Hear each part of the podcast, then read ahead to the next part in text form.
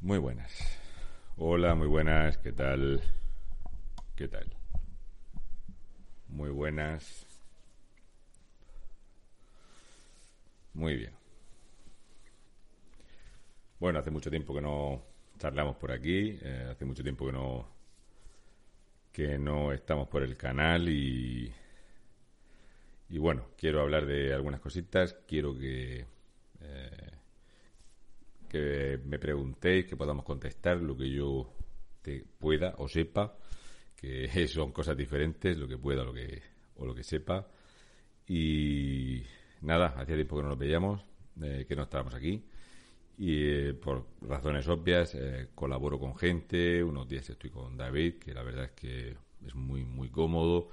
Estoy varios días con estado de alarma y hemos salido mucho y, y eso pues quita tiempo y no no de hecho yo es que no me prodigo mucho en esto porque sinceramente por ejemplo pues esta semana pues eh, a lo mejor me han llamado de para hacer una, una charla en Tenerife pues otro día otro sitio y a mí me gusta atender a la gente y, y como a mí se me puede ver muy a menudo eh, sí que quería hablar hoy para eh, comentar algunas cosas y voy a empezar el, el directo de un poco de una forma un poco atípica, ¿vale? No es ni bueno ni malo, solo que va a ser un poco atípico, ¿vale?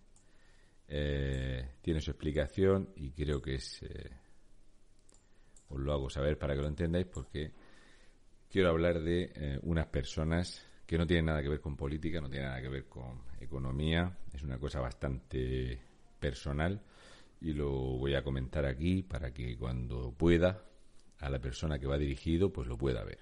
¿eh? Así que no os, no, no molestéis por esto y luego pues charlamos de lo que sea, ¿vale? Bien. Bien, llevo una sudadera muy especial. Es una sudadera eh, que la tenemos unos cuantos amigos y es de uno de estos amigos del que quiero hablar. Eh, bien, se llama José. José está malito, José ha tenido un problema. Y bueno, pues eh, yo hablo con Isa y, y su mujer me pone al día de cómo, de cómo va la cosa. Entonces, como yo sé que él ahora durante un tiempo no va a poder ver nada, pues quiero que Isa lo vea y que cuando le hable al oído le cuente que, que Raúl pues le manda mucho mucho cariño, mucho mucho ánimo, fuerza no porque nunca ha sido un tío muy fuerte, la verdad es que José no no ha brillado precisamente por ser un tío muy fuerte, pero hace muchísimos años que somos amigos, somos un muy buen grupo de amigos, es de mis mejores amigos, para mí son familia, para mí sus hijos son como si fueran sobrinos míos y, y es de esos hombres a los que siempre, no, no sé, no me da ningún reparo decirlo que lo, que, le, quiero mucho, que es un tipo que lo apreciamos, una barbaridad. Isa es un encanto, es siempre alegría y sonriente. Esto, le, el que le ha venido, pues es muy grande, es muy fuerte. Eh, ha sido una operación muy complicada. Y, en fin, desde que me lo dijo, pues estamos preocupados con esto. Eh, eh, mira, iba a ir este fin de semana a, a, Melilla, que nos habían invitado a ir y he cancelado el viaje porque no me quiero ir. Creo que a veces hay que ser un poco egoísta y, y no sería capaz de, de irme en estos momentos. Eh, ya sabes, Isa, que te hice una promesa y yo nunca amenazo, lo que te dije va en serio. Tú dile que se ponga fuerte ¿eh? y lo que te haga falta, que estamos. Eh, esto ya sabéis que es muy importante, somos un grupete de amigos muy buenos. Eh, cuando jugamos, yo soy este.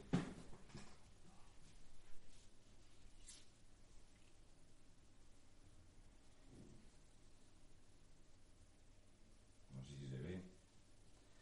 Y esto solo nos lo ponemos cuando nos juntamos, eh, porque solemos juntarnos una, unos días al año para hacer el friki y pegar tiros con ordenador. Yo mis vacaciones normalmente han sido esos días de irme con ellos. Ya hace muchos años que empezamos a jugar.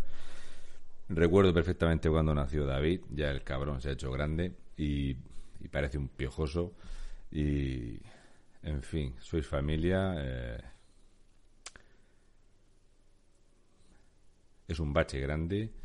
Ya sabéis que estamos aquí y que eh, para lo que os haga falta. Así que cuando se ponga mejorcico, se lo decís que lo he estado criticando, que le he dicho que es un blandengue, que no tiene fuerza ninguna, que es un monicaco, eh, que siempre está llamando la atención y que como este año no nos hemos podido juntar en el Murcia Lamparty, ha pensado de, de hacerse el protagonista y de estar haciendo tonteras por allí, en la UCI, no sé qué historias, que eso no le pega a él, ¿vale?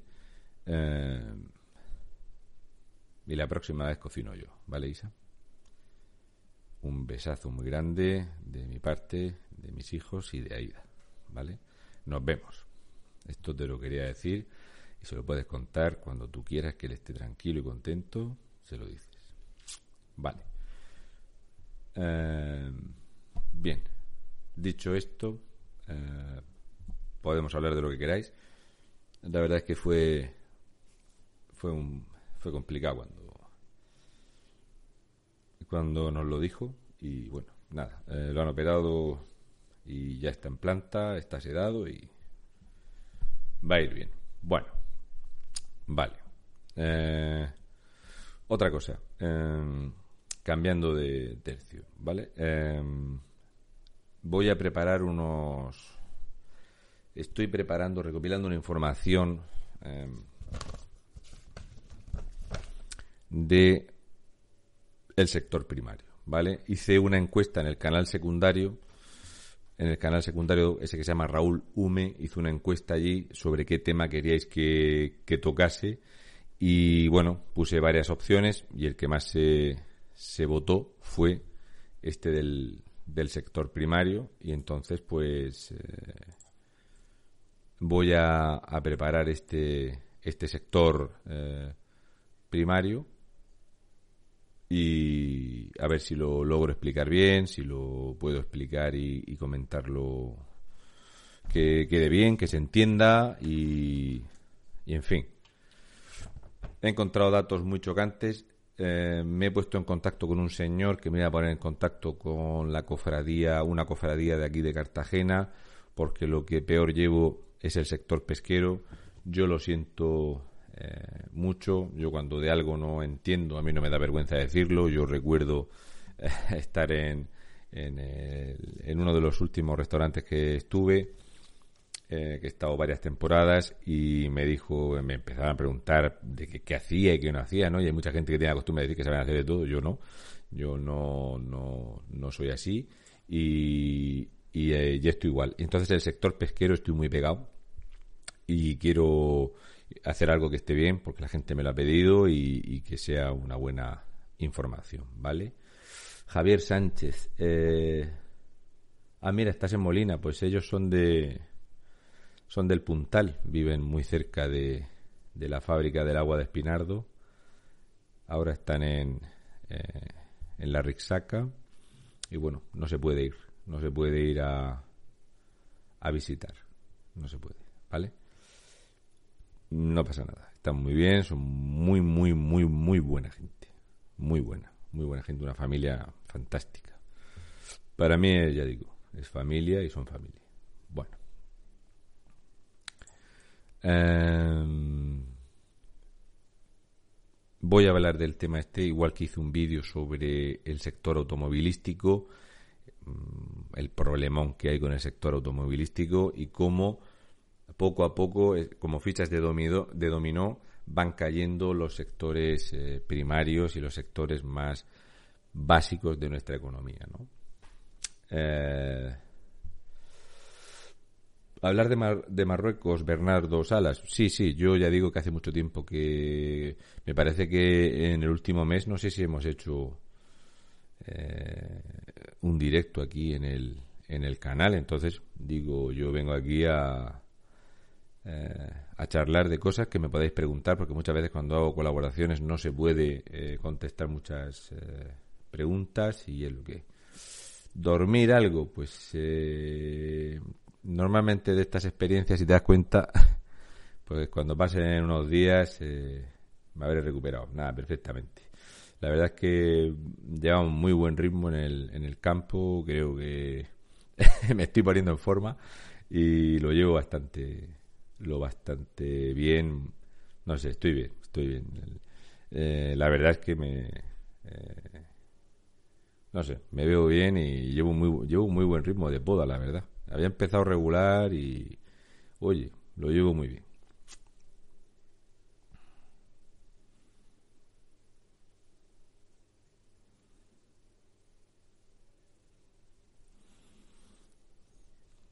Jesús Serrano, vámonos a Twitch. Yo lo siento, pero a mí, mira, eh, Willy Tolerdo, este hombre que hace tweets que son, que es muy famosete, él es un tío muy tal, muy acertado, muy inteligente, pues me invitó a ir allí. Yo eh, ya me ha costado muchísimo cambiar de Facebook, donde me cerraban las cuentas y, y, y me quitaban los vídeos. Ya me mudé aquí, aquí tengo tres cuartos de lo mismo y creo que el problema o la solución no van a ser las las plataformas, creo que mm, la más eh, la plataforma más grande a nivel mundial es YouTube y ya está, es lo que hay. Hombre, acá Yolianda, ¿qué tal? Muy buenas. Aida no sé si ella es que estaba cenando ahora. Entonces, eh, el almendro, yo podo almendros, algarrobos, eh, Mm, eh, olivos. Lo que no hago son cítricos, ¿vale? De hecho, esta tarde he estado hablando con un señor que tiene 100 olivos para podar. A ver si se lo puedo hacer para, para febrero. Y, ya está, ¿no? Ostras, qué buena pregunta, Miguel Marco. Qué buena. Esa me la voy a. Me la voy a guardar y la de Soimingo 1 también para contestarla. Muy buena pregunta. Muy buena. Quique Gómez, pues sí, él vive ahí en el Puntal, es un tío majísimo, ya te digo, yo le he preguntado lo que lo que le haga falta y y no bien. De momento está muy arropado, tiene que estar muy tranquilito, ahora tiene que descansar y estar muy bien y ahí, ahí se va a quedar. Vale, yo intento no molestarle y y bueno, a él no, él no, puede atender nada, por supuesto, está sedado y en cuatro días está bien, fuerte no, porque no está fuerte nunca, pero bien, seguro que bien, muy bien, es un poquito más mayor que yo, es un tío muy joven y no pasa nada. Eh, Inma Noguera, lo de que había sido un mal día para Murcia, no era para Murcia en general. Eh, había sido un mal día para, para la gente porque, bueno, lo de... Eh, lo de mi amigo ha sido muy duro. Eh, no sé, ha sido una cosa muy complicada. No sé, cosas. Eh, vale. Miguel Marco dice, ¿por qué no van las ONGs a Francia a ayudar, a ayudar a los camioneros? Fabuloso. O sea, la pregunta es extraordinaria. Daros cuenta que Podemos ya ha podido enchufar su propia ONG donde estaba el presidente del Partido Comunista, el sinvergüenza máximo de Enrique Santiago, y ya entra con muchísima fuerza rondando los 50 millones de euros de mamandurria, pues no os preocupéis que no hay ni una sola ONG que vaya a ir a echar mano a los camioneros. ¿Sabes por qué? Porque son gente que trabaja, porque son gente que los fríen a impuestos, porque si te metes en la web de transportes, antes de ver nada respecto al transporte, vas a ver todas las sanciones que les van a caer. Es una vergüenza. Yo me acuerdo que les hice un vídeo hace tiempo al transportista de cómo los habían tenido durante la pandemia y fíjate por dónde vamos que se termina el año, ya llevamos nueve meses de esta mierda y fíjate en qué situación están. Eh, y las soluciones que le dan de mandarlos a, a un descampado por Bélgica, donde tienen que estar cuatro días parados y luego vente para acá. ¿Eh? mientras tenemos los políticos como Rufián que se van a ir de vacaciones un mes.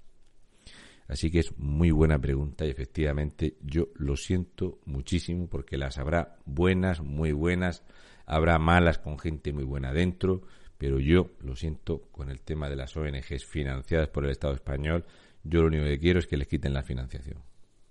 Lo siento, sé que queda feo decirlo, las buenas por las malas, eh, justos por pecadores, como lo queráis decir, soy un facha fascista, lo que queráis, pero eh, al final lo que pasa es que si tú te acostumbras a que haya una especie de subvención por un problema, al final parece que tiendes o que quieres que exista ese problema. Entonces, eh, me parece.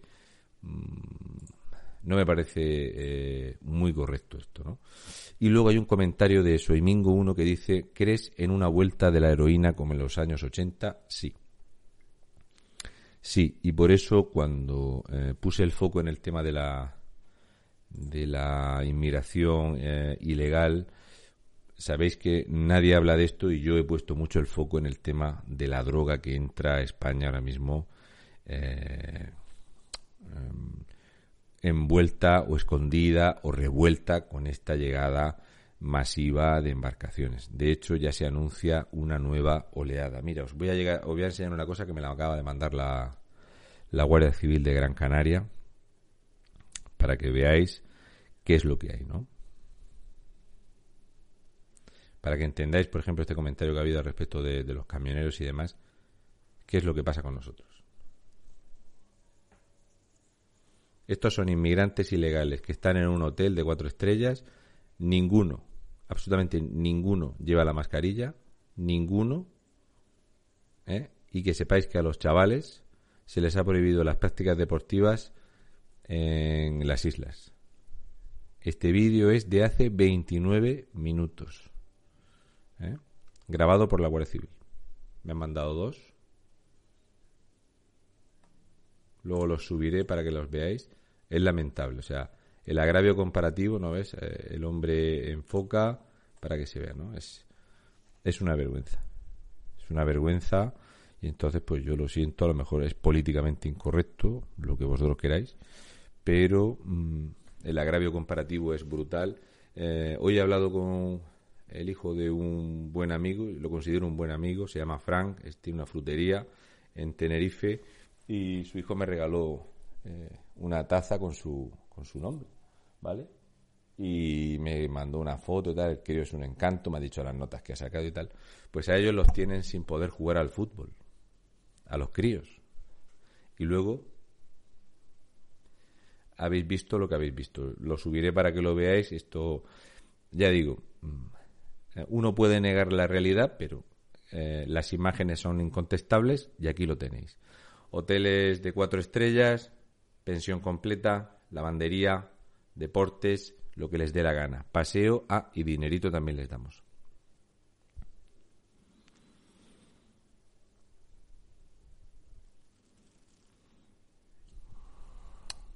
Didier de Baer es una muy buena observación. Dice, España va a ser solidario en el sobrecoste de la base militar como los otros socios de la OTAN o va a mirar para otro lado e ignorar a los camioneros. Es muy buen comentario. De hecho, de hecho, eh, de momento el gobierno español, de hecho el ministro, no ha dicho todavía esta boca es mía.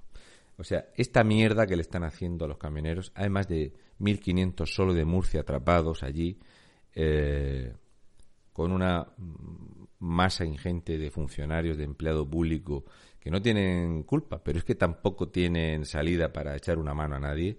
Entonces, efectivamente, la cosa es Didier de Baer. Si este camionero salió de aquí, este transportista, caminito, y ahora te dicen que tienen que hacerte un PCR, que te tienes que esperar 72 horas y según el resultado te vuelves para abajo. Mi pregunta es, ¿no tenemos un Falcon higienizado? No, tenemos dos Falcon higienizados. Tenemos cinco Super Puma. Cinco Super Puma. Empieza a traer camioneros para abajo. Las mercancías perecederas que las cubra el Estado español, ya que tiramos dinero en mierdas que lo cubran y que a esa gente no les falte de nada. Y el que tuviera eh, que estar aquí para pasar las fiestas con su familia y sin que fueran estas señaladísimas fechas, que esté aquí y en las mejores condiciones posibles. Porque si hay dinero para traer a media África, eh, si hay dinero para dar sanidad pública gratuita a todos los inmigrantes, eh, para que luego, cuando un hombre de aquí de Murcia está muy enfermo, tiene algo muy grave, y está tres semanas yendo a urgencias y a los médicos y otra vez a urgencias y no se le atiende, pues a la gente como yo nos encabronamos y nos encabronamos y estoy hasta las narices ya de estas cosas porque los casos estos aislados, los daños colaterales me tienen un poco un poco torcido, ¿vale? Entonces ya digo, espero que todo lo que les está pasando a nuestros transportistas eh, que yo sé perfectamente que este gobierno de España son una gentuza asquerosa, no van a hacer nada. ¿eh? Pero esta gente, un país que funcione lo tiene que solventar, pero así. O sea, ya no tendríamos que estar hablando del tema porque se ha movilizado todo lo que hacía falta y se ha ido a, apoyar a esta gente. Y es más, fijaros, fijaros el agravio comparativo. Os voy a enseñar otro, otro detalle que me ha llegado esta tarde para que veáis cómo se trata a unos y a otros. A ver si lo tengo por aquí.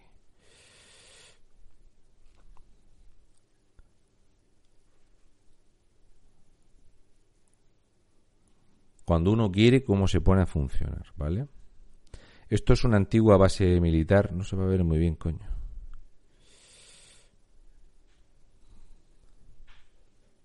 Vale. No se va a ver muy bien, luego lo subiré al canal.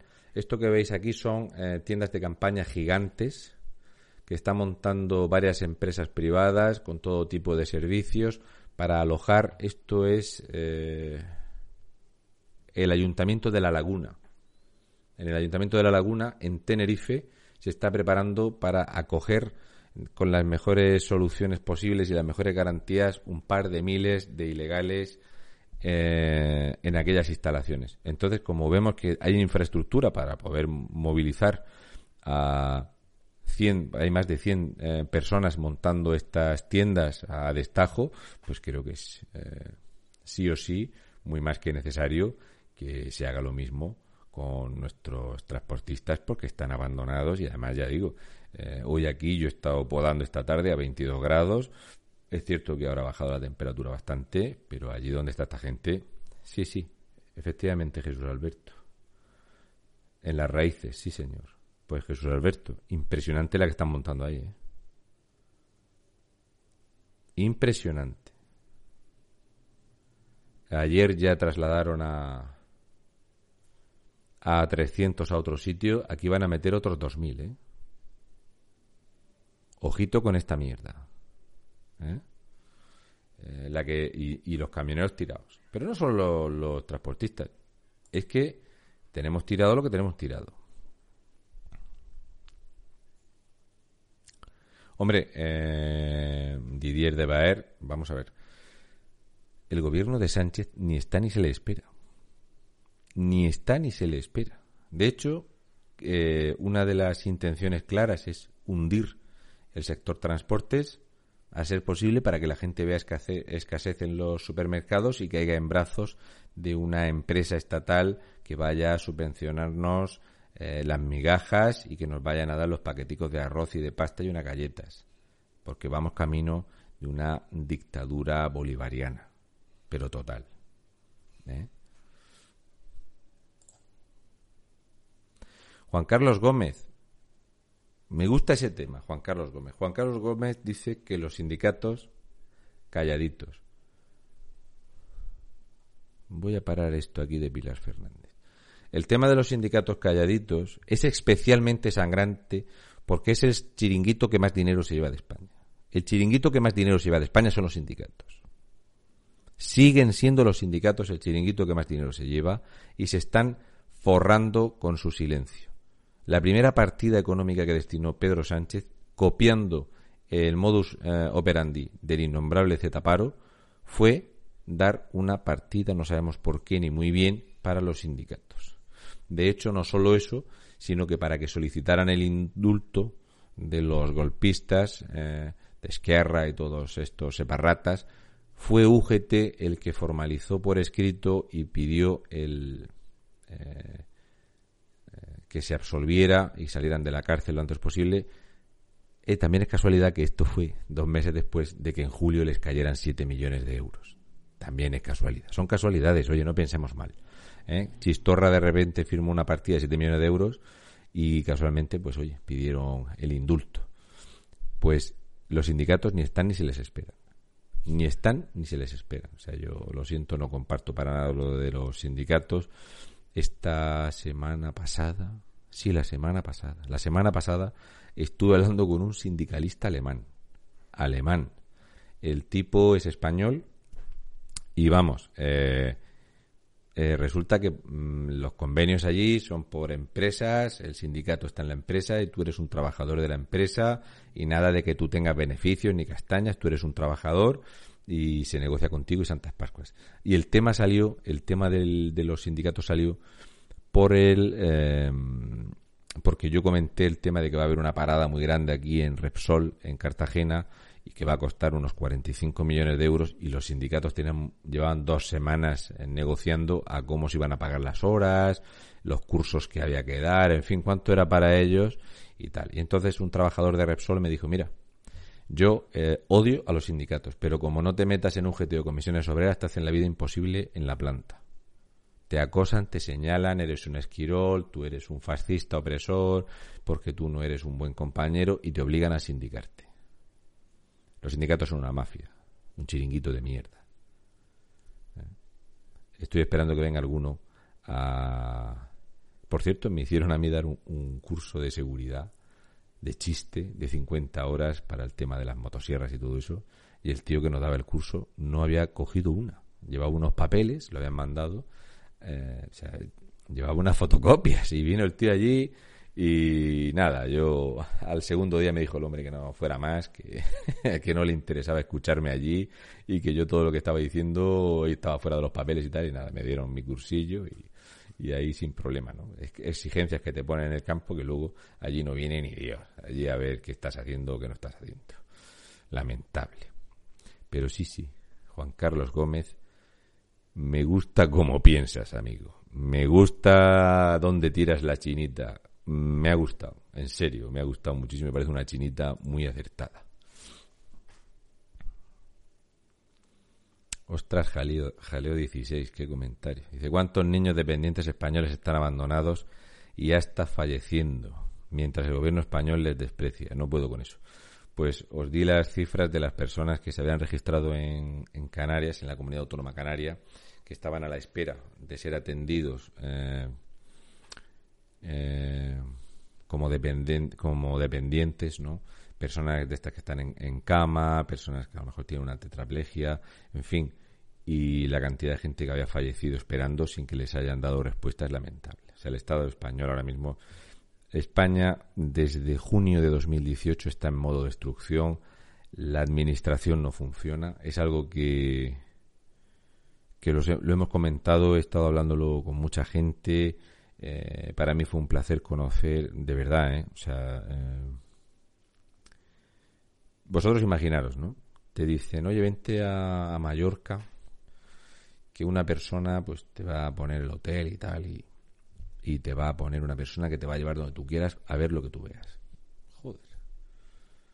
Y llegas allí y yo no sabía quién era y nos recogieron en el aeropuerto un, un policía nacional retirado y tal, un tío majísimo, y nos llevó a conocer a un agente y te encuentras allí con Carmen Cordón, la hija de Publio Cordón, historia negra de España. Y te quedas así. Y entonces tú empiezas a ver la mierda que hay en este país. ¿Desde cuándo viene? ¿Cuántos están metidos allí? En aquella desastrosa gestión que termina con la muerte y la desaparición del cuerpo de este señor. El destrozo, el robo del dinero y que por allí estaba Margarita Robles. Sí, sí, Margarita Robles. Margarita Robles. He leído un comentario por aquí de pasada que decía que el Partido Socialista Obrero Español se había beneficiado del 11M. Yo no digo que se haya beneficiado del 11M. Yo digo que directamente ha participado en él. Lo digo y no me retracto y me mojo. Lo siento, pero yo. Mm, no, no, qué pijo lo voy a sentir. Lo afirmo rotundamente. O sea, yo creo sinceramente que el Partido Socialista participó activamente en el 11M. Básicamente porque ha sido la parte, junto con Marruecos, más beneficiada de aquellos casi 200 asesinados en Madrid. Y bueno, es mi opinión y punto. El que quiera que la rebata, el que quiera que la discuta, pero como es mi opinión, La digo y la mantengo. Le pese a quien le pese y suene como suene. Bien, Pilar Fernández. Pilar Fernández pone aquí Chimo Puch. ¿vale? Sabéis que yo he hablado largo y tendido de, de Canarias, sigo haciéndolo porque aquello es la punta de lanza del hundimiento y pasa por Baleares y una de las zonas más preocupantes de España la maneja Chimopuch. Para que veas, eh, Pilar Fernández, que de lo que estaba anotando mientras eh, me comía la sopa,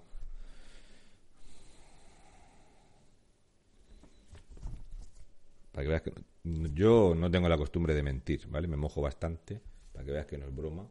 ¿eh? Valencia.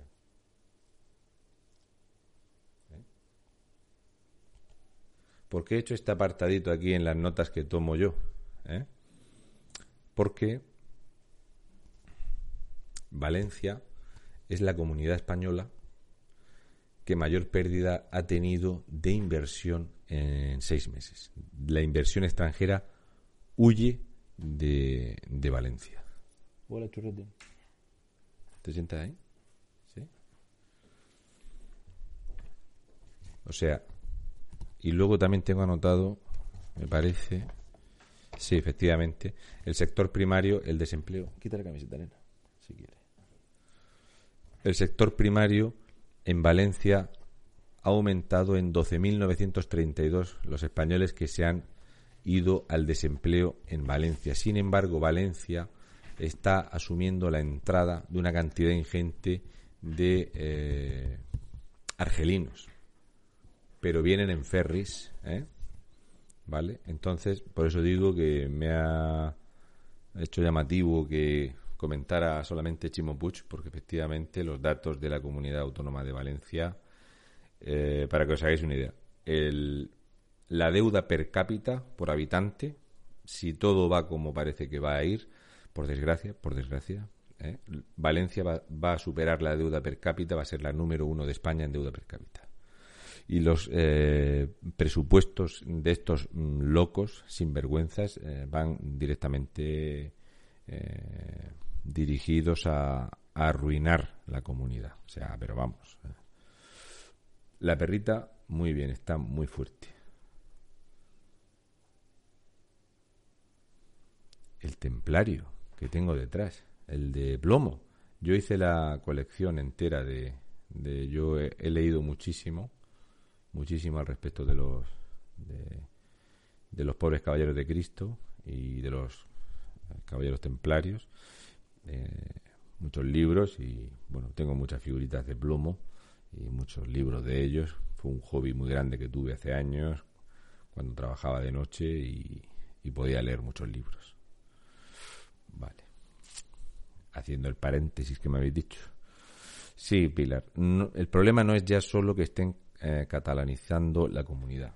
El problema, yo me voy a lo que vosotros vais a palpar. Entonces, esta presión pancatalanista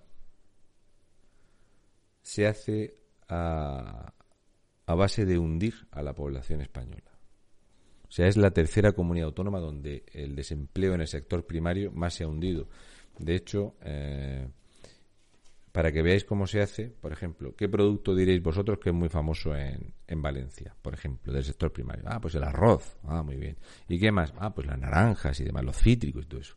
Pues todo, todo está enfocado a que entre eh, arroz desde Asia, desde Egipto y desde otras productoras para tirar al suelo el precio del arroz valenciano y eh, lo de los cítricos para que os voy a comentar. De hecho, eh, Holanda es uno de los mayores exportadores de naranja y en Holanda no hay ni un naranjo.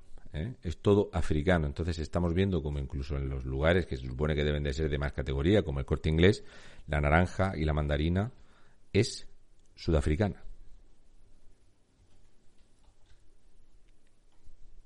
Ya digo que la idea es clara, que es hundir los sectores básicos de la economía española y el plan es hacerlo en 12-15 meses y van, van muy bien, ¿eh? lo están haciendo de lujo.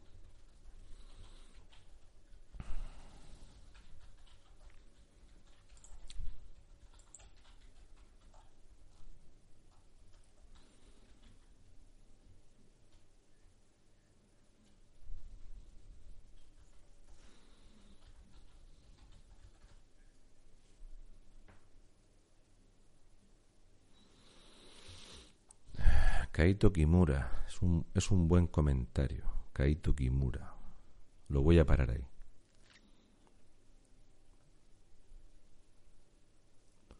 Lo voy a parar ahí. Y lo que ha dicho Bon Scott dice, la naranja africana es una mierda. Tal cual. Pero no solo eso, sino es que el limón, se ha demostrado que el limón está eh, introduce en España un tipo de insecto y de bacteria y de hongo que afecta a nuestros árboles, como ya nos pasó con los higos chumbos, porque no sé si sabréis que los higos chumbos los higos chumbos están en peligro de extinción en España, sin embargo en Marruecos han, han adoptado un precio brutal. Me mandaron esta semana pasada fotos de cómo se envasan las cajas de fresa española en Marruecos, te pones loco. Ya las envasan allí. El precio de una caja grande, dos euros. ¿Qué van a hacer aquí en España? ¿Qué va a hacer el sector de la fresa en España? ¿no? Por eso, eh, estos días voy a intentar mm, grabar algo del sector primario que quede bien, que, que sea, en fin, pues eh, fácil de entender con las cifras necesarias y justas para que la gente pues tenga eh, o que vea que efectivamente el sistema como está. Del tema de Alicante, Esther Flores, pues veréis, eh, Alicante tiene una deuda brutal. Alicante tiene una deuda brutal y luego toda la zona se empieza de Torrevieja para arriba.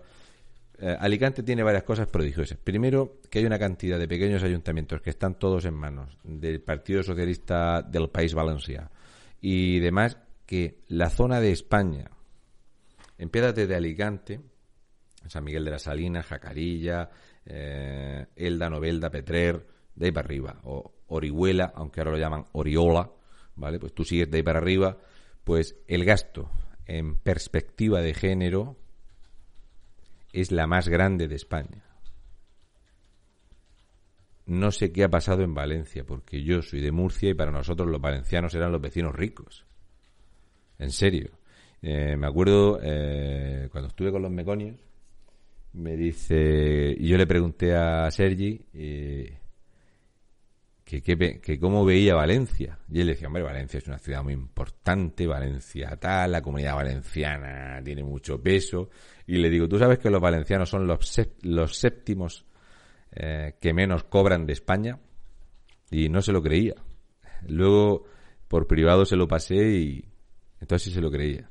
O sea, fijaros lo que hacen las políticas, eh, eh, en fin, y la corrupción que hay. Ya digo que Alicante tiene un serio problema de deuda. Eh, mm, de las cosas que he estado mirando, que habéis visto que ha notado de Valencia, ¿vale? Pues, por ejemplo, la flota pesquera de la zona de Alicante y Valencia, de, la costa murciana, pues han llegado a estar el 90% de los barcos amarrados en puerto. El 90%. En el resto de España ha estado rondando el 70%. Entonces es una comunidad que está teniendo esos problemas. De ahí que la deuda en Valencia se haya disparado. Ya digo, por eso digo que las similitudes entre Baleares y Valencia van de la mano de la ruina. En Baleares cada balear eh, ha aumentado su deuda prácticamente 100 euros al mes. Eh, en este año. 100 euros al mes de deuda. Vale, y por aquí había parado un comentario que me gusta mucho, que es Kaito Kimura, que dice, ¿no crees que esto está tomando un cariz que hace que no se observe en el horizonte una solución democrática, aunque esté feo decirlo o insinuarlo? Pues sí, eh, puede estar feo o no, porque ahora está feo todo, ahora todo es eh, resiliente y transversal, ahora hay que ser políticamente correcto y una polla, y lo he dicho, he dicho una polla. Eh, yo, sinceramente, democrático no va a ser. Ya yo sé que, que pido a la gente que se movilice para echar estos sinvergüenzas. Y si pido que la gente se movilice para echar estas sinvergüenzas, pues echar estos sinvergüenzas movilizándose no sería de forma democrática. Pero créeme que, eh, bueno, lo, lo palparéis en el ambiente. Hay un pueblo en, Murcia que se llama Beniaján, ¿vale? Beniaján. Beniaján tiene una cola de gente para comer en los comedores sociales eh, que eso no se ha conocido. ¿vale? Eh, ya me diréis si cuando no haya dinero para que no haya ni comedores sociales, qué es lo que va a pasar aquí. Si queréis podemos decir marasmo, por ejemplo.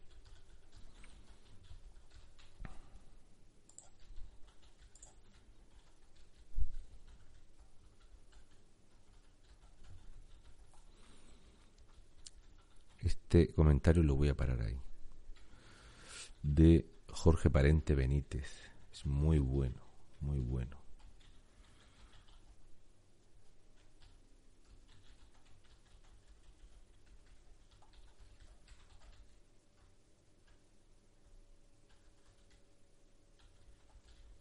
Y de Alberto Calvo también. Mira. Eh, Dice eh, Jorge Parente Benítez. Raúl, Pedro el Guapo Kennedy, buenísimo. Yo siempre lo digo que él tiene un complejazo, además eh, emula mucho en sus trajes la estética de, Kennedy, pero me parece que no quiere terminar igual. Se va a gastar 242.000 euros más en su seguridad. Bien, Jorge Parente Benítez, eso es eh, incorrecto. ¿Por qué es incorrecto? Dirás tú las partidas presupuestarias te enfocan una cosa. Por ejemplo, yo te puedo decir que él se suele desplazar con un mínimo de 12 y un máximo de 35 guardaespaldas. Entonces, ¿qué pasa? Pues a eso hay que añadirle la flota automovilística, el consumo de los vehículos, la equipación de esta gente, porque además se están comprando de todo tipo de chorradas, eh, máscaras balísticas de 500 euros y tal. Entonces, 242.000 euros para Pedro el Guapo son 20 minutos de paseo. Eh, para que te hagas una idea, solo una idea. El paseo de Ábalos, de Gran Canaria a Tenerife, para ir allí a remojarse los huevos en la piscina de un hotel exclusivo, solo el, eh, paseo del Falcon ya valía 65.000 euros.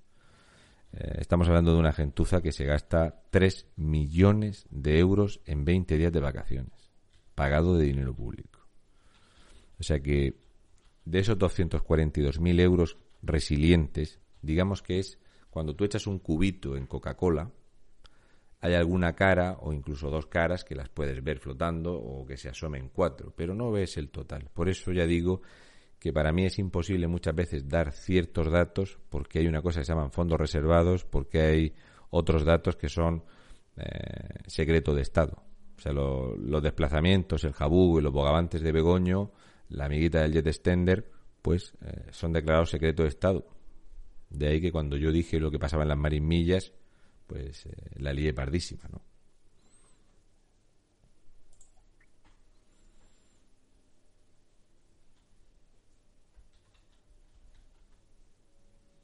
Bien, Jaleo 16. De momento, eh, cuando se acabe la poda, he de decirte que de momento la campaña de poda, por suerte, hoy me ha salido otro cliente y entonces de momento tengo, tengo bastante boda porque el almendro sí que se acaba para febrero, pero eh, hoy mismo me ha salido un, cliente que tiene bastantes olivos, entonces pues de momento bien. Lo que veo muy complicado es meterme en los fogones, de hecho este año no he echado ni un solo jornal en un, en un fogón. Eh, lo último fue en un restaurante en Totana. ¿Cuándo estuve en Totana? En el invierno pasado, sí. Este año, este año no, no me he metido en ningún en ninguna cocina.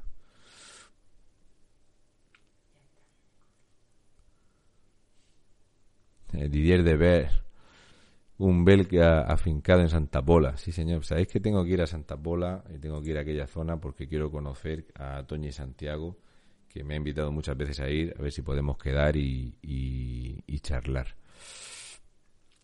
Mm, Paco Luque Lomas. Hablar de Jaén es ofensivo.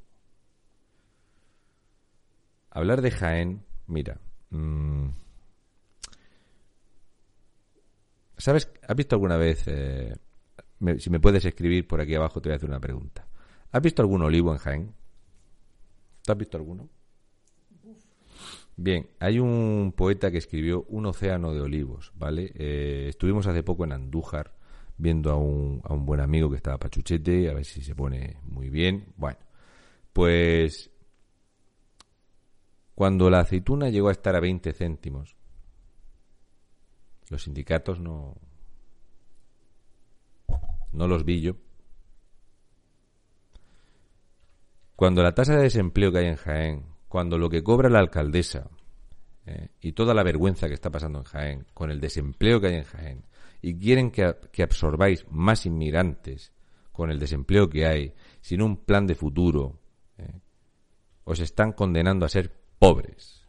Lo de Jaén, un día eh, podemos echar una charla de Jaén. También quiero, como ya dije ayer, eh, me gustaría ponerle dos puntitos al, al presidente de la, de la comunidad autónoma de Castilla y León. Porque que un presidente autonómico prime la llegada de hombres adultos africanos, musulmanes, ilegales a Castilla y León, en vez de, si lo que quiere es aumentar la natalidad, favorecer la natalidad, entre eso y las medidas económicas que está haciendo, que está discriminando a unas eh, provincias respecto de otras, eh, porque podemos hablar de Zamora, eh, cuando alguien escucha eso de no, es que Soria o Teruel existe o Soria también existe y tal. Si queréis hablamos de Zamora. En fin, es que España, España lleva unos años que está en una situación eh, y por aquí había parado un comentario.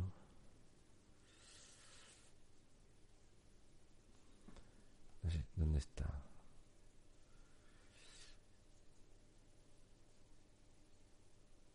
Mira, dice Francisca Carreón. Dice. Eh, bueno, yo es que, bueno, yo está en la cocina, eh, mi churri, que la tengo aquí, eh, pues también estado en cocina, pero ha estado muchísimos años en, la hostelería, ¿vale? el tema este de que solo hay fruta de Marruecos, de otros países y pescado, tal. Bueno, vamos a ver. mira, aquí cuando empezó a llegar la merluza chilena, la merluza chilena, cuando empezó a llegar la merluza senegalesa, Luego nos metían rosada, si sabes algo de pescado.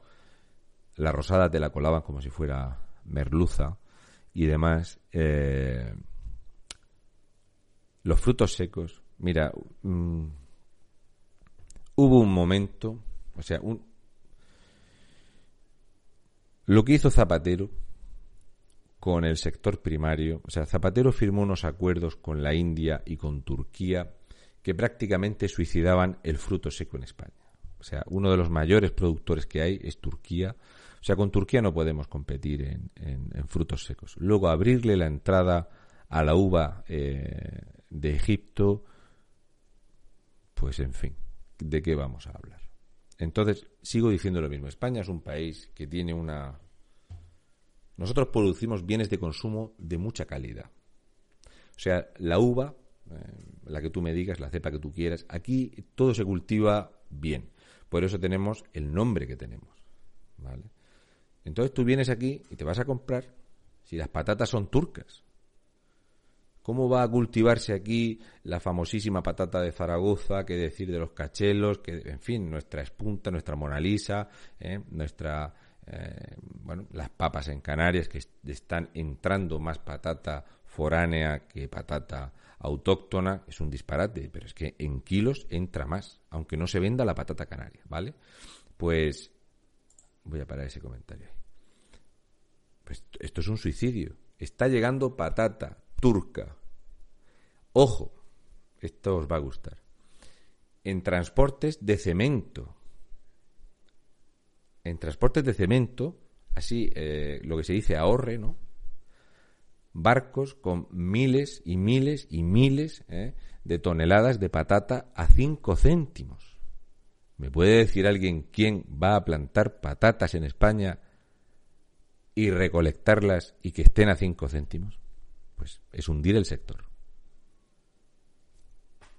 Es así. Muchas gracias, señor Tomás Velasco. Y aquí dice ¿Has leído esto? ¿Qué dice?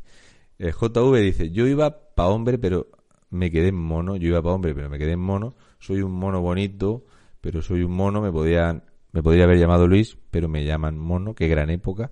¿Esto de qué es? ¿Alguna cantinela o algo de eso? No sé lo que es. No, no, no sé lo que es.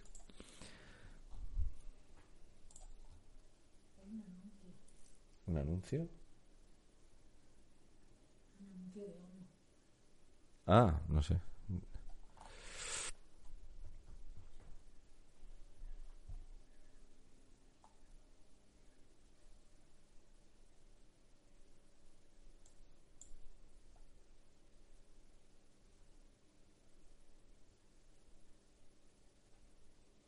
Qué buen comentario, me cago en la leche. Jorge Parente Benítez. Si pudiera dar puntos, si pudiera dar puntos, o sea, esto que tú acabas de decir, ahora cuando lo lea, mi churri va a acordarse de que es una frase que dice mi padre. Y yo he dicho muchas veces esa frase. Chapó. Comentario buenísimo. Buenísimo. Ahora lo leo. ¿Vale?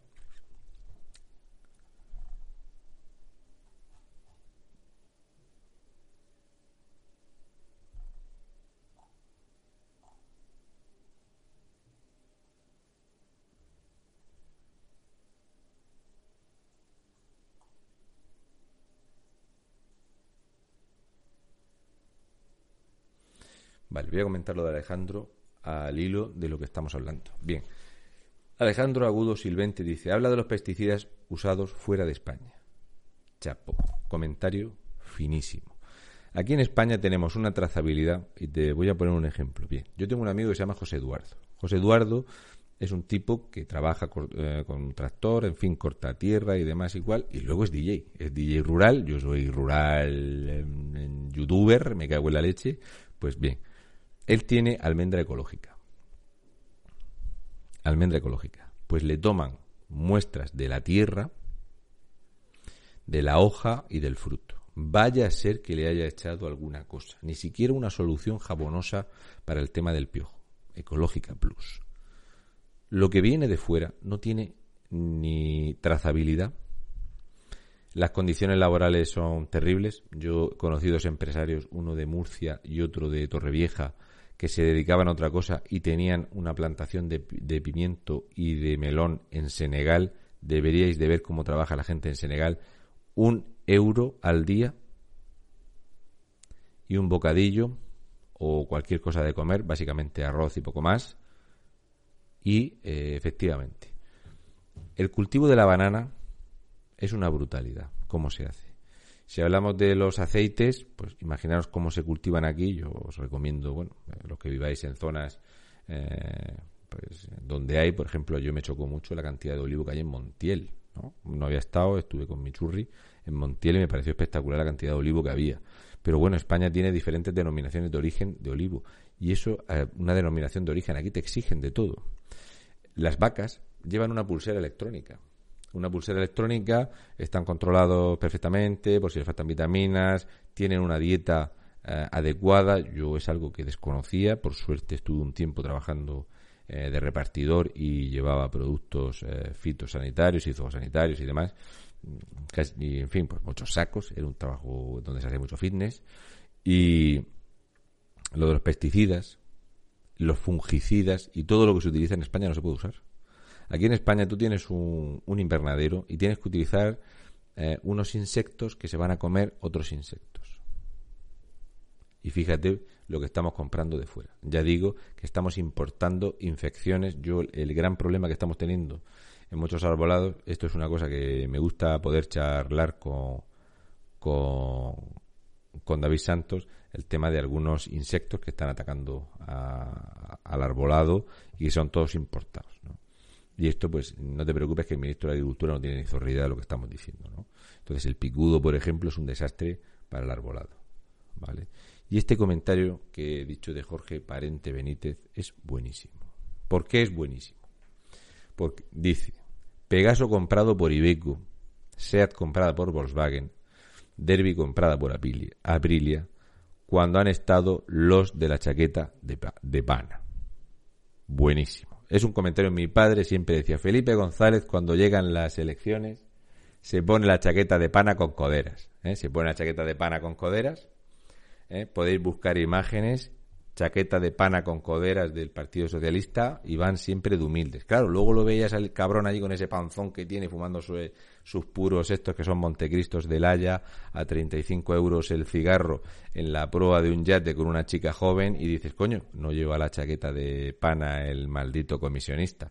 El comentario es buenísimo, Jorge. Además es que me ha recordado a, totalmente a los comentarios de mi padre. Yo suelo decirlo de la chaqueta de pana con coderas porque eh, en fin, ya no se engaña a nadie. Efectivamente, Javier Orcajada, la palmera de Egipto, vino infectada y ha sido un drama para el arbolado español. Exactamente. ¿eh?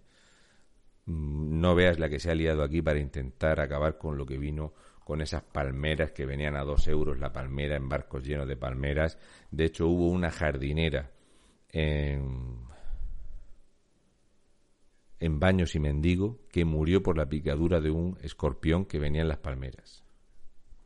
Esto es lo que traemos. Vale. Ah, la, la vispilla esta que comentas de los castaños y los robles. Eh, un día en un programa, no sé si fue aquí en directo, que hacíamos nosotros, no sé dónde me entró un ingeniero a decirme, cuando estábamos en Cantabria, que no pasaba nada por el tema de los eucaliptos y yo le dije al tío, sí, pero todos estos incendios que hay, hemos estado cambiando robles, castaños, nogales y árboles, árboles autóctonos nuestros, como las secuoyas, y estamos metiendo eucalipto a diestro y siniestro, y luego aquí arde de cabo a rabo España. Y él me decía, bueno, eso sí. Ah, bueno, eso sí, claro, es mejor. Sí, porque el eucalipto crece antes y ya está, pues es por dinero, pero es un desastre de la hostia, hombre. Eh,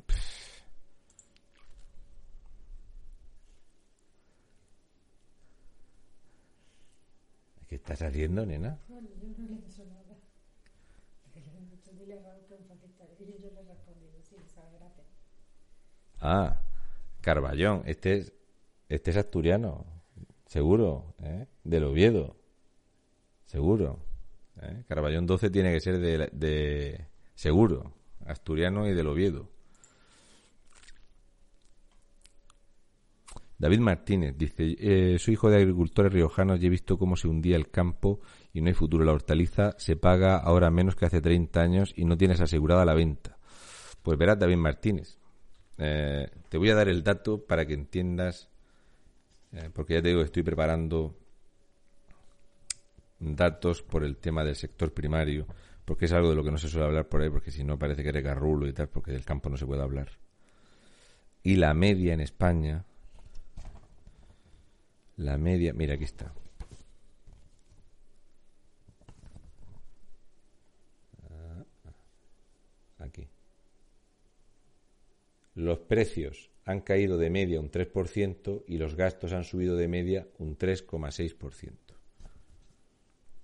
Por lo tanto, si me cuesta un 3,6 más y lo vendo un 3% menos, quiere decir que el precio en solo 2019 cayó un 6,6%.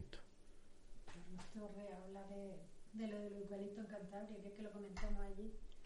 Sí, señor, Carlos Torre, efectivamente, es que eh, un crack mundial que conocimos allí, que se llama Isaías, en comillas, Isaías, para que veáis qué tipo es. Isaías cada mañana me manda una foto de cómo está el clima en su tierra.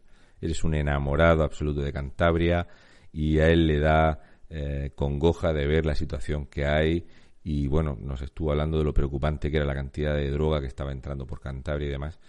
Y él, eh, como yo sabe que yo eh, el tema de la madera me gusta bastante, me dijo, mira, entonces fuimos a ver que hay muchas secuoyas y vimos el desastre que había de los eucaliptos. Entonces, a raíz de esto, este ingeniero agrónomo se puso a mí a calentarme la cabeza con el tema de la productividad y no sé qué, no sé cuánto, y dije, mira, eh, lo que tú quieras. Estamos sustituyendo árboles autóctonos que de hecho dan más riqueza y, lo del eucalipto, las consecuencias están ahí. O sea, lo que hace con el terreno es lo que hace con el terreno, la suciedad que queda y luego los incendios que traen los eucaliptos, pues vamos, eh, a la vista están lo que sucede. ¿no? Y, y esto es algo que se ha Eh, vamos, en Galicia hay muchísimo eucalipto, tiene unos incendios brutales, las madereras, pues claro. Eh, luego lo que son las mejilloneras y todo esto se utiliza madera de eucalipto y demás. Yo lo siento, no te voy a, o sea, yo no lo voy a prohibir, pero yo diría que creo, creo que el chopo, el abedul, en fin, hay otros tipos de maderas que se podrían utilizar en las zonas donde hay agua, aquí desde luego no va a pasar. Aquí lo único que hacemos es leña, que es, es increíble las montañas de leña que hay por la sequía que tenemos. Ahí están, si es que como tú lo has dicho, ahí está el resultado evidente de qué es lo que pasa con masificar el eucalipto en España. Si los resultados están a la vista, si es que eso no se puede tapar. son cosas que se ven, es que están, eh, son evidentes. ¿eh? He leído algo aquí de Ucrania. Mira, dice Zamorano Cabreado 83. El cereal en Castilla y León es de vergüenza. Las trabas que hay aquí con los pesticidas y luego las harineras compran trigo de Ucrania que le echan de todo. Correcto. Pero no solo el trigo. Porque el tema del grano me lo comentó la semana pasada un señor que decía esto es imposible al precio que está el grano. Resulta que a Ucrania se le está comprando una cantidad de porcino que ese gorrino, ese cerdo criado en Ucrania, si aquí lo criase el grupo Fuertes, apague y vámonos. Y sin embargo se está comprando en Ucrania y en Polonia una cantidad de porcino brutal. Y es más, se está importando lácteos de pésima calidad en comparación con la calidad que tienen nuestros lácteos. Y entonces tú cuando vas a un sitio como Cantabria, Cantabria, Cantabria, de hecho, eh, hace un tiempo, no sé si, creo que hizo un vídeo hablando de ello. Sí, sí, sí, hizo un vídeo de ello. El sector lácteo en España durante años era envidiado, absolutamente, y se hablaba de la zona norte y cántabra, de cómo habían desaparecido las vaquerías y cómo se había atacado. Esto hasta a día de hoy es un sector absolutamente residual. Sigo diciendo lo mismo. El producto nacional no se valora, se, se, ataca desde la clase política y compramos de fuera cosas mucho peores. Y luego nos tocan las narices con la resiliencia, la ecología, aquí a la gente la llevan asfixiada, la trazabilidad. Coñe, si es que hacer una matanza, eh, jugártela que te pongan dos o tres denuncias. Eso lo explicó también una, una chica lo de Coembres y todo esto. O sea, la caña que le dan y pagar. Sí, sí, sí, pagar y pagar. Aquí es pagar y, y pagar. O sea, si tú, madre mía, es, un, es una, una locura.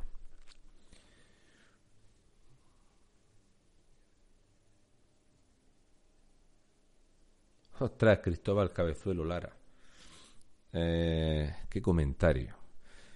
Yo durante mucho estuve tres años y medio trabajando en el restaurante Morales en Murcia.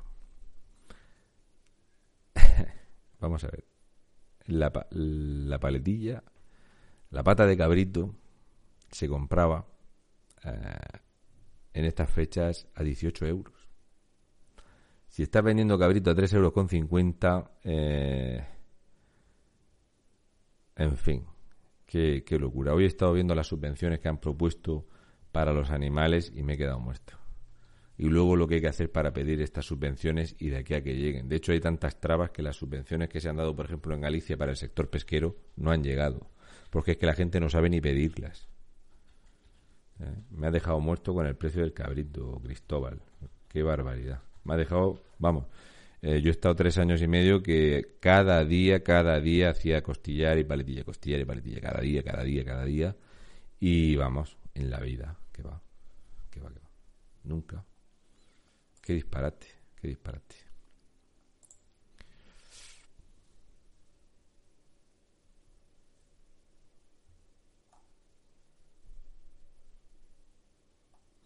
Como muy bien dice Adler, el aceite de oliva nuestro está en manos de los italianos y nos lo compran al precio que nos lo están comprando. De hecho, me parece que, este año, este año mi padre ha vendido la oliva a casi 70 céntimos el kilo y estaba, claro, en comparación con el año pasado, por lo menos se ha pagado lo de coger, ¿eh? Eh, por lo menos se, se ha pagado lo de lo de coger.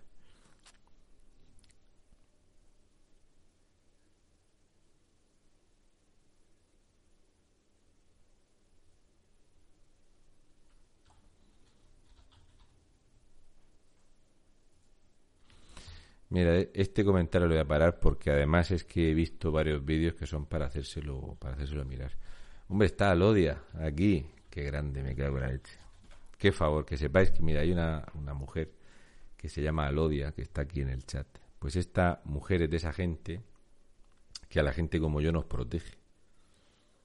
¿Y por qué nos protege? Porque cuando estamos en público y hay mucha gente nos va grabando. Y eso es algo muy importante para gente como yo, que estamos expuestos a que venga alguien a decir que yo le he hecho o que le he dicho, o alguna chica que diga que yo he hecho algo. Y entonces, para mí es muy importante. De hecho, todas las imágenes que habéis visto, eh, cosas que he subido, de hecho tengo preparado un vídeo que es como una especie de documental, es muy largo, para el que quiera verlo de vídeos que me ha mandado ella, de cómo llegamos a las pateras, de cómo hacemos las cosas y tal, lo, lo que no se ve, ¿no? Por así decirlo, para el que quiera verlo, que vea exactamente pues lo que hay. De hecho, eh, Aida, antes de irse a cenar, me estaba diciendo que la gente del chat me iba a comprar un dron, ¿no? Ayer decían, vamos a comprar un dron para que no estés por ahí saltando por las piedras y todo eso. me cago en la leche, ya me faltaba eso.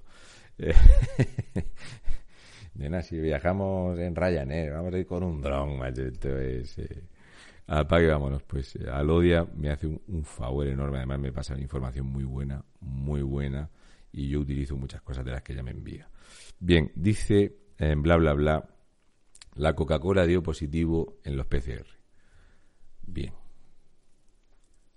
¿Sabéis cuál es la fruta que más veces ha dado positivo en un test PCR?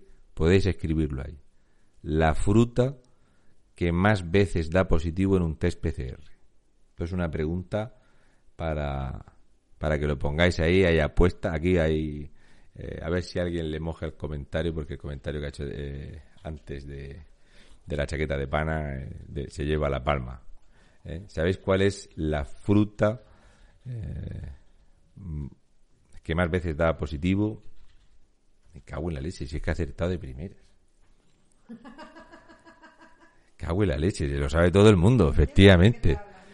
Me cago en la leche, qué nivelazo hay aquí, ya, no lo pregunto. La papaya, efectivamente, lo de la papaya es una barbaridad. Me cago en la, el papaya virus, efectivamente. O sea, el, eh, cuando estaba en Mallorca, eh, un farmacéutico de Canarias dijo, oye, yo estoy aburrido de ver cómo da, todo positivo. ¿eh? O sea, si le pinchas a la papaya, si, eh, si, es un yogur de papaya, pues el tío cogió y le hizo el test a una papaya él y dice, ha dado positivo. Me cago en la leche, no es broma, no.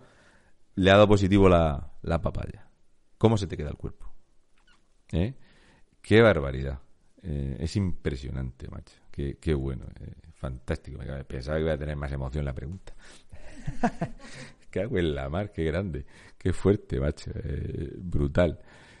La papaya, efectivamente, macho, qué fuerte. Qué barbaridad, qué barbaridad. Dice Chiqui Boom, dice el jamón de 5J. Si diera positivo el jamón de 5J, no lo sabríamos casi nadie. O sea, muy poca gente lo sabría que da, que da positivo. Sí, lo de los sindicatos darían positivo. Si fuera el Bogavante, el Bogavante también está ahí en la, en la milonga. Eh, qué fuerte, qué fuerte, qué grande, macho. Dice uno, la papaya de Irene Montero. La papaya de Irene Montero dio positivo seis veces o por ahí. Pero bueno, su papaya la ha disfrutado más de uno en Podemos. Es un fruto que está muy rechupeteado. No he dicho nada. Oye, que se acostó con cinco de Podemos hasta llegar a Pablo Iglesias. No, oye, se lo, se lo está currando, la pobre, está dándolo todo.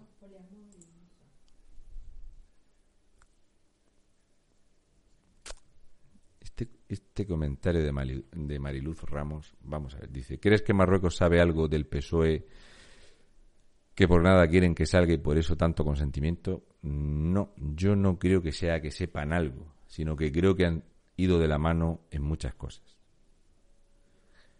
Mira, los acuerdos pesqueros que se han firmado con Marruecos eran todos buenos para Marruecos. Todos los acuerdos eran buenos para Marruecos. Eh, ayer mismo, ayer mismo, España, y tengo, lo tengo por ahí, lo tienes que tener en el escritorio, pero bueno, eh, Ayer, ayer mismo, me parece que fue ayer o antes de ayer, España dio 14 millones de euros a Marruecos para construir un centro de enseñanza. O sea, el dinero del gobierno del Partido Socialista nunca va a dejar de ir al rey de Marruecos porque el plan está hecho, es un acuerdo hecho, es un acuerdo pactado y aquí con Marruecos solo hay resiliencia y transversalidad. Y de hecho creo que han sido cómplices en lo que pasó en Madrid y cómplices en muchísimas otras políticas y esto mueve una cantidad de dinero brutal. Creo, fíjate, creo que incluso la maniobra de hacer ese, ese desagravio ¿no? a, la, flota estadounidense, a Donald Trump, cuando Pedro Sánchez ordena retirar buques eh, de la formación, y al mismo tiempo Marruecos estaba haciendo todo lo posible por caer y tener la empatía del gobierno estadounidense a nivel militar, creo que está todo más que eh, preparado.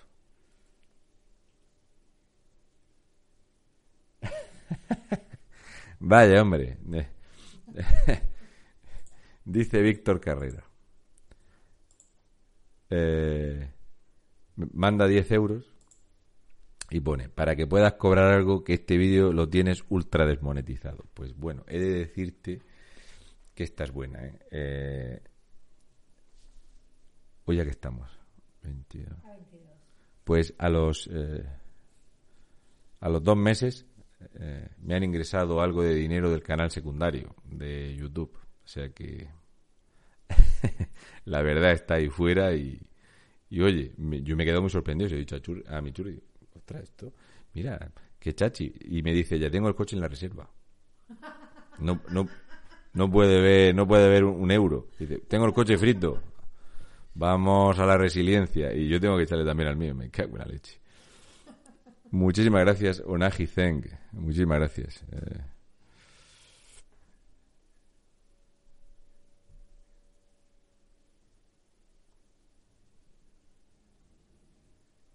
Dice Andy Coren, podéis comprar carnet falso de vacunación por internet si hace falta en un futuro, me lo ha dicho un amigo. Si nadie va a saber eso, cómo se legisla, cómo se controla. Lo de los carnets de las vacunas es telita.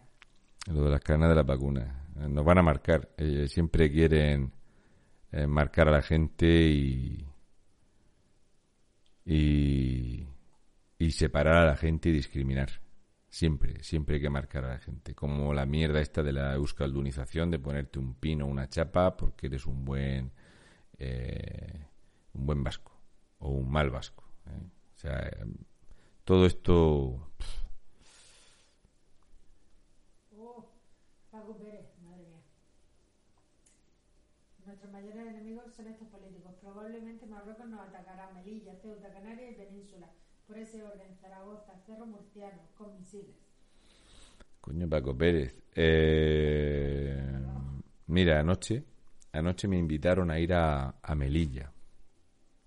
Y tuve que decir que no, porque no puedo seguir este ritmo de, de irme. Eh, los críos, todo es un desastre. Eh, de hecho, mis críos se van a ir con su madre cuatro días y yo tengo una perrita y no me puedo estar yendo pero me habían invitado a ir a, Melilla y de hecho mañana eh, me he comprometido con Javier Negre a hablar un poco en particular y en peculiar de lo que está pasando en Ceuta y en Melilla, ¿no? O sea, ahí hay una islamización por peso, o sea, es una islamización por cantidad de gente, ¿vale? Y, claro, el problema es muy acuciante. De hecho, es tan grande eh, que ayer el primer ministro marroquí vino a querer decir que Ceuta y Melilla son suyos. Y nadie del gobierno salió a toser. Salió Vox en tropel diciendo esto que disparate es. Yo no me lo creía, pensaba que había sido un, mindundi. No, no, el primer ministro marroquí. ¿eh? Y no solo eso, sino que dice que los presos marroquíes que hay en las cárceles de Ceuta y Melilla que vayan saliendo. ¿eh? Que España no tiene potestad para tenerlos allí. O sea, es una auténtica barbaridad. ¿Quién ha dicho eso de los monsters?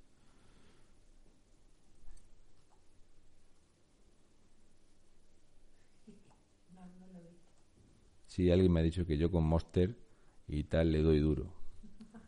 Qué tontería decir de Monster ni Monster, qué Monster ni Monster.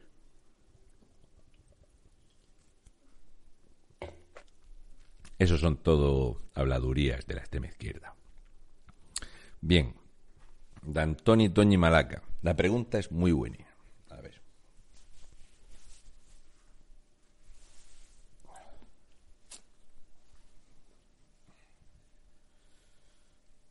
Super sudadera que la voy a guardar, que solo me la pongo para el party. Vale. A ver. Dice, ¿qué va a pasar en España en enero? Bien. Ya dije que el foro de Davos va a ser un antes y un después en la pérdida de libertades, eh, todo con resiliencia y todo asociado al coronavirus. ¿Y por qué digo esto? Vale, el que tenga luego ganas o ya le sonará de antes, quisiera que buscarais una propuesta que hizo el gobierno chino. Vale, de ahí los enormes problemas que está viendo con Hong Kong y la presión que hay sobre Hong Kong del gobierno chino. Bien, el, el, gobierno chino se le ocurrió eh, la creación del carné del buen ciudadano. Esto parece una coña, pero esto parecía un disparate, que era poco viable lo de hacerlo, ¿no? Esto es un carnet de un gimnasio que lo tengo de recuerdo. Yo tengo el carnet, no voy, pero por eso no me hace efecto ir al gimnasio, porque no voy, pero el carnet lo tengo. Vale. Entonces, la idea del gobierno chino era, desde que eres un niño, que a ti te pusieran un carnet con 100 puntos. Desde niño. Entonces, desde niño, si por ejemplo no eres un buen estudiante, si protestas con los profesores, y te van restando puntos. Y es un carnet de buen ciudadano. Este carnet de buen ciudadano iba a registrar si eres desobediente, si no acatas bien las órdenes, si no haces lo que te dicen, si vas al médico o no vas al médico, en fin, tu vida de ser absolutamente dominado por el Estado iba a estar en este carnet. Y este carnet iba a incidir directamente en tu capacidad para encontrar trabajo, para ser funcionario del Estado, para ser político y demás. Y a partir de cierto nivel de pérdida de puntos, a cierta edad, por ejemplo, si antes de los 21 años solo te quedaban 60 puntos, tenías que hacer cursos y recuperar eh, puntos de buen ciudadano. Y claro, yo cuando aquello se propuso en China y empezaron los problemas con la presión sobre Hong Kong, aquello quedaba todo como muy no sé yo, aquello me parecía como un chiste, ¿no? Como una película futurista y demás. Pero el gobierno chino es un gobierno de enfermos. De hecho, son lo más racista e imperialista que hay. Y si queréis entender por qué digo esto, mirad eh, por curiosidad la proporción de los Han que hay en proporción a otras eh, familias en China y otras etnias eh, se ha hecho un exterminio absoluto para que solo queden de un tipo, son absolutamente eh, xenófobos, no xenófobos, sino que son racistas entre ellos, ¿no? Como pasa con los Hutus y los Tutsis. Pues esto se lleva haciendo muchísimo tiempo, está silenciado, la gente no sabe los disparates y las tropelías que se hacen en China y todo lo que ha pasado en China, ¿vale? Pues ese carnet de buen ciudadano absolutamente globalista, pues España, como ya dijo el sinvergüenza máximo de, Javier Solana, España podría ser perfectamente el laboratorio mm, experimental de cómo implantar el globalismo en Europa. Esto lo dijo el sinvergüenza de Javier Solana y cómo llevarlo a cabo. Y esta charla la hizo en el Club Bilderberg, ¿vale? También le pagaron por decirlo, es otro de los que está a nómina en esa mierda. Y entonces, cuando vosotros eh, leéis o escucháis el tema del carné, este de la vacunación y todo esto, pues verás, va camino a eso. O sea, tú imagínate, ¿no? Mi crío, oye, eh, tu hijo para ir al instituto se tiene que vacunar. Y no se vacuna, no puede ir. No, es que si no te vacunas no puedes ir al cine. Es que si no te vacunas eh, te van a hacer ir hasta una fila diferente en el supermercado. Y te van a ir marginando. Entonces ese carné ciudadano, que era un disparate y una locura, van a empezar a marcarte. No te van a, que, a coser una estrella amarilla en el pecho, ¿eh? o te van a poner un triángulo rojo, como se ponen los imbéciles en Twitter, como Pedro, ¿cómo se llama el capullo este? Eh, la rata corcovada, un triángulo rojo, como si ellos fueran perseguidos por no sé qué mierda. Bueno, pues todo esto. A la gente le gusta mucho marcarse y que te marquen. Y entonces ahí va a venir eh, el problema, en este carné de buen ciudadano y nos lo van a inducir así. el carnet de buen ciudadano va a ser que te van a inducir a que tú hagas lo que te dicen y si no te van a señalar y te van a marcar. Y ahí es donde viene. Y el negocio está servido. Porque imaginaros, es que a ti si te dicen, oye, es que mm, te quedan 70 puntos, no puedes ser empleado público, no puedes opositar, pues la gente inevitablemente se va a reconducir a esto. ¿Qué pasa, por ejemplo, con estas eh, puñetas como el YouTube? Pues que resulta que si no vas en una dirección, pues te cierran, ¿no? O sea, yo, Aida, claro, hoy cuando me han ingresado, digo, ¿este dinero? Y me dice, ya, pero si has tenido el canal cerrado dos, dos semanas. Eso me lo ha dicho después de lo de decirme lo de que tener coche en la reserva, ¿vale? Pero te inducen a que no hables de unas cosas, a que no comentes unas cosas, a que hables de cierta manera, a que te cohibas y a que no hables de ciertos temas. Y es a lo que vamos. El carnet de buen ciudadano lo van a llamar como lo quieran llamar, pero indudablemente está en esto, ¿no? Víctor Carrera, metódico yo. Mira, esto Está ordenado. no es ser muy metódico. Yo llevo aquí, llevo un montón de libretas para adelante.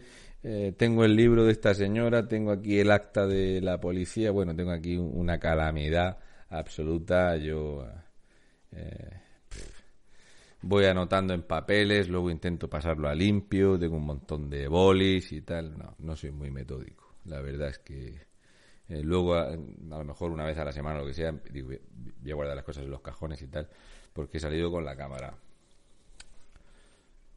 El trípode, el cargador de la cámara. Y como he terminado de comer y me he venido para acá, pues lo tengo aquí todo dejado. Entonces, pues eh, es lo que hay. El libro que me regaló Carmen Cordón todavía no, que me tengo que llevar para leerlo. Esto me lo dio Jorge Campos, ¿vale? Esto me lo dio Jorge Campos y bueno, esto es un puntazo. Esto es el acta policial. Sí, sin complejos. Sí, es muy graciosa y, y por dentro está muy bien porque lleva los teléfonos de ellos y tal. Y nada, me lo dio en su casa, me invitó a comer arroz, que estaba más para allá que para acá, pero bueno. Sí, yo soy allí, las cosas como son. El arroz estaba más para allá que para acá. eh. Ojo, ya le dije yo, la próxima vez ya, ya vengo yo y, y- y lo arreglamos. Y luego te quejas si te ponen a cocina también. No, pero me, me sacó un embutido muy típico de allí y unas tostas eh, mallorquinas. Eso estuvo muy bien. No lo a probar nunca, eso no lo a probar nunca. Bueno, voy a ponerlo aquí, que no quiero que se vean los datos, que la gente es muy fina para ampliar y tal, y está prohibido por la ley de protección de datos, ¿vale?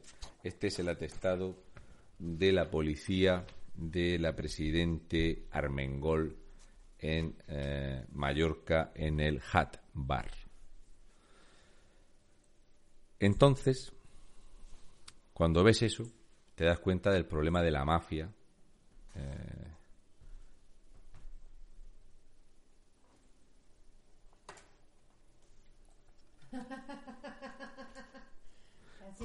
José RZ, yo soy lo mismo que era. Lo que pasa es que, bueno, mira, el trípode me lo regaló un señor de Orihuela y tengo otras cosas, pero esto es lo que hay. Creo que el mensaje lo he variado poco, pero poco, poco. Eh, lo de Armengol es un disparate porque tú piensas que ves el acta policial, el acta se perdió, esto es una copia de la copia, esto lo hace cualquier otro, un empleado privado, estás en la calle, pero ya, pero vamos, totalmente. Y, y cuando, claro, yo se lo dije a Jorge Campos y tal, está- entró en un directo y le dije, mira, pues eh, me, Carmen eh, me prometió una cosa y me lo ha dado. La cosa es muy sencilla. Me regaló un paraguas para mi churri. Y Jorge Campos le, di- le pedí el acta y, y no me dio, no la trajo. Pero oye, al día siguiente me la trajo. Mira, mira lo que tengo aquí.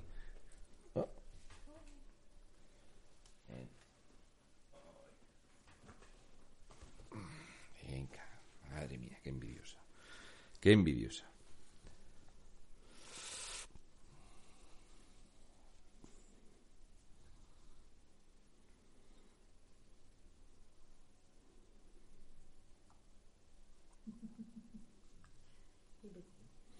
Qué comentario más bueno de Juan Juan. Dice, 6.000 turistas entran en Canarias y los de Canarias sin salir del municipio.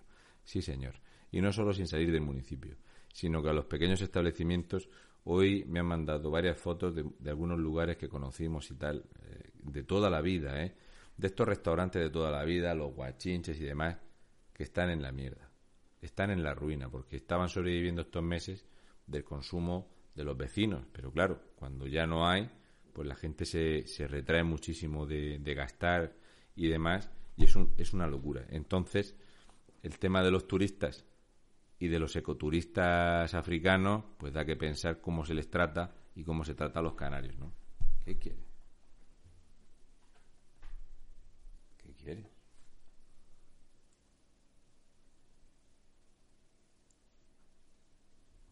Con tu pupila azul en mi pupila azul. Poesía eres tú. Venga.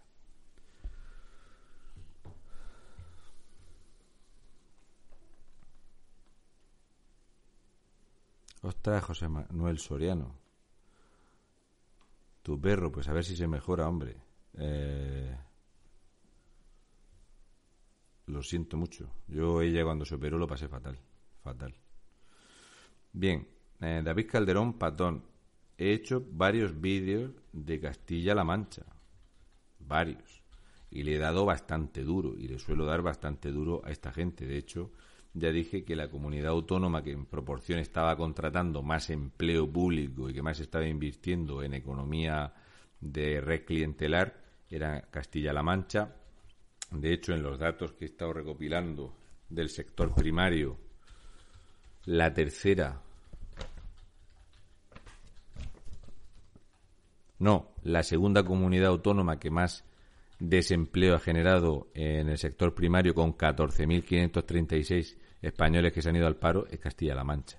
Yo intento eh, hablar un poco de todo, pero hay veces que te tienes que centrar en unos sitios más y en otros sitios menos, ¿no?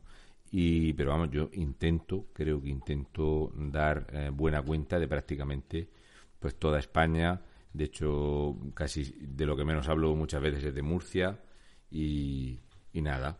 Eh, sí, lo de Carmen Golbe toda Negre es épico. O sea, la foto de Negre él solo eh, en la rueda de prensa te dice mucho de, cómo está el tema de, de, de la prensa en España.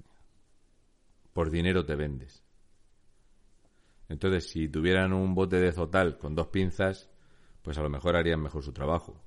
El problema es que creo que cuando estás con el bote de Zotal y dos pinzas y luego te contrata el mundo ABC o algún medio autonómico, pues ya no te dejan hablar de lo que quieres hablar y ya no te ni siquiera tú te molestas porque sabes que tienes un muy buen sueldo por estar allí de la meculos y, y eso está en el carácter de cada uno. Por cierto, conocí un señor en Maspalomas que él se fue de la televisión canaria porque decía que era incapaz de, estar allí echando mentiras. Chapo, este hombre, y de hecho ayer nos saludó en directo y vino a conocernos allí al faro de Maspalomas y el hombre me lo dijo. O sea, tú no te imaginas lo que hay eh, en los medios.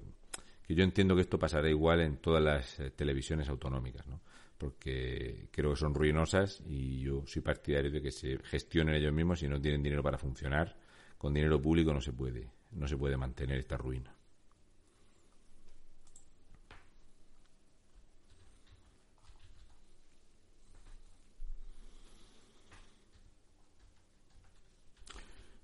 Este comentario de Ruiz de Vivar el Cid lo voy a parar, que me imagino que tú no serás ese que mide un metro setenta. ¿Cómo se llama? Mira, un inteligente. ¿Quién?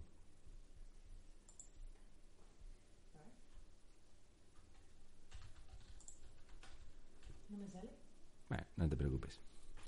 Vale. Este eh, comentario. ¿Dónde está?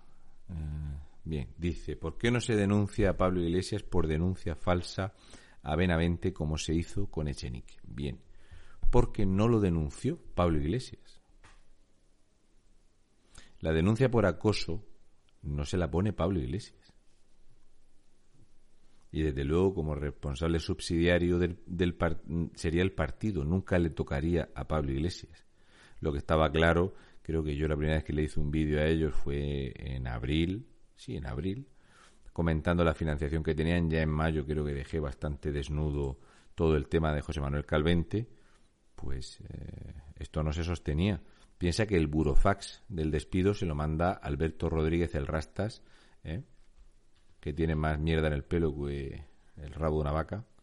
Pues eh, este es el cuerpo. Al respecto,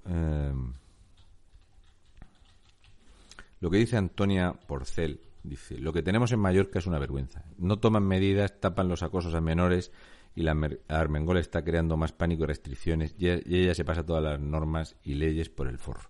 Lo hacen todos, Antonia. Si es que tú tienes aquí a, a Yolanda Díaz, que se fue a cenar con 20 amiguitas. Es que todos lo hacen.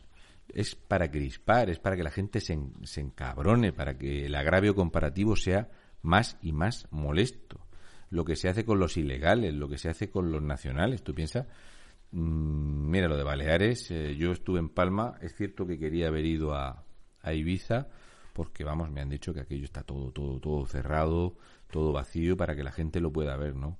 Y nada, no se pudo dar porque no, no había más días ni más tiempo y desde luego dinero para viajes no, no había. Y Ibiza es el punto de Europa con mayor caída de riqueza. No hay otro sitio igual. Donde más ha crecido el desempleo entre extranjeros en Europa es en Baleares. Lo de Armengol es una vergüenza, pero es que allí lo que hay es la misma política que hace eh, Chimo Puig, el pancatalanismo y, y toda esta basura. Es que son los mismos. Los presupuestos de Baleares y de Valencia van a hacer que estas comunidades autónomas van a dejar en mantillas eh, la ruina catalana, para que os hagáis una idea.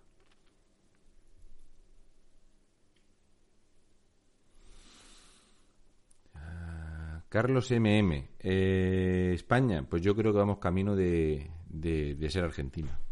¿Por qué? Porque en Argentina se destruyó la agricultura y Argentina era un país que producía comida para 400 millones de habitantes y ahora mismo no tienen, no producen comida ni para ellos mismos.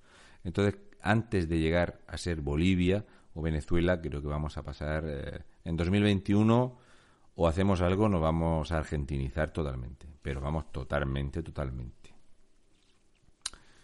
María Luisa Muñoz Ramos me dice, por favor habla del traidor del rey Felipe y tal, que estamos solos. Vamos a ver. El jefe del Estado, eh, creo que lo he defendido muchísimo y creo que hace ya pues un mes y medio o dos que empecé a decir que mm, estaba esperando oírlo, que hacía tiempo que no oía su voz. Vamos a ver. Vamos a ver.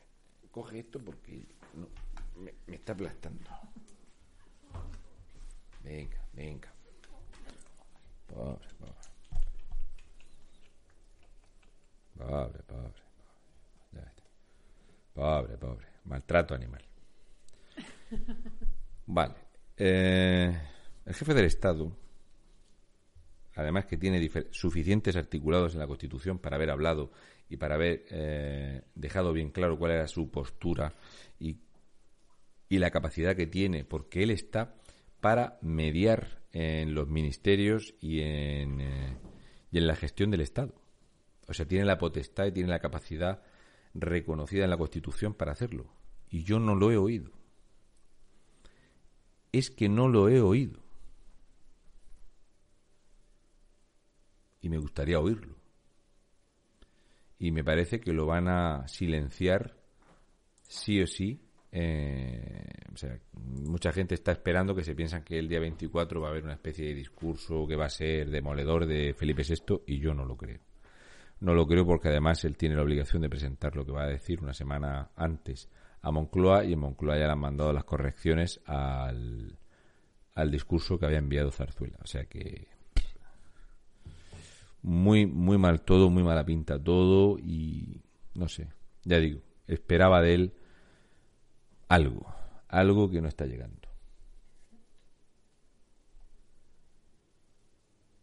Ah, sí, Luis Alberto, sí, esta mañana les he dicho que sí, que voy a charlar en el canal de Españoles por la Verdad.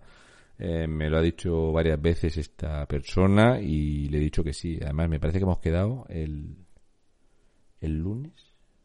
El lunes, el lunes por la mañana, a las 10 o las diez y media, hemos quedado en, en charlar allí un ratillo en directo. No sé lo que me quiera preguntar y demás. Y si yo normalmente, eh, si me dan tiempo y puedo, yo me gusta atender a, a la gente. Yo soy un tío normal y corriente y y nada, pues eh, la otra mañana también estuve charlando con una señora que se dedica al turismo, que es majísima, eh, de Tenerife, en fin, yo pues alguna vez tengo que, ya le dije que lo iba a poner para compartir, pero ya digo, estoy con el tema del sector primario que quiero hacer este, este vídeo y todo esto y, y explicarlo y entonces pues no, no lo he compartido eso aún, ¿vale? Pero me ha pasado el enlace de eso. Bien, Ángel Oca, eh, del tema de Aragón y de su maravilloso presidente he comentado bastante, también le he dedicado algún que otro vídeo.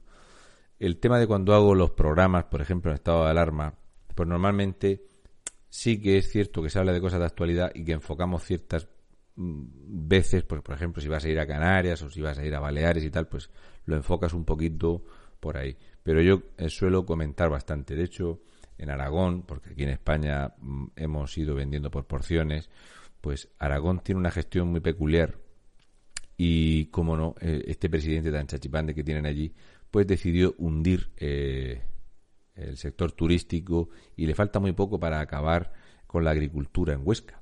¿eh? O sea, es un esperpento, es un ejemplar que no tuvo ningún problema en decir que Aragón era un foco de contagio en agosto espantó a todo el mundo y ahí está. Y a mí me sorprendió muchísimo cómo eh, las estaciones vacías, los taxis vacíos, incluso quitaron los taxis de por la noche en Zaragoza, la ruina absoluta del sector y nadie le montó una protesta a este sinvergüenza. ¿eh? Y creo que es lo que pasa en muchos lugares. Pues Emma Fernández, sigo diciendo lo mismo al respecto de por qué el rey, eh, o el rey pasmado, el rey inactivo, creo que está tomando una actitud muy de Mariano Rajoy Brey y creo que la situación en España no está para tanto, para tanto comedimiento. Básicamente porque tu enemigo está menos comedido. Tu enemigo está absolutamente radicalizado. Porque aquí estamos en manos de Bildu y de Esquerra Republicana y de cuatro bolivarianos chavistas que lo que quieren es engancharse al poder porque no sale ninguno a la calle ¿eh? y entonces están todos ahí escondiditos y yo ya digo eh, he estado mucho tiempo diciendo que oye que, que, entendía esta moderación por parte del jefe del estado para que no hubiera una revuelta cívica y popular pero es que nos van a empujar a una revuelta eh, popular y cívica una confrontación entre españoles, sí o sí. Es que se está viendo. Es que los movimientos de esta mal llamada extrema izquierda, coñe, el sábado, el sábado, no, el viernes, perdón, el viernes por la noche habíamos quedado una concentración de gente eh, para protestar por la inseguridad ciudadana. Pues empezaron los grupos estos de las redes sociales, de los llamados antifascistas, a decir que iban a venir a matarnos, que iban a venir 20 a matar a David Santos y a mí, y no sé qué, no sé cuántas, y empezó a venir policía.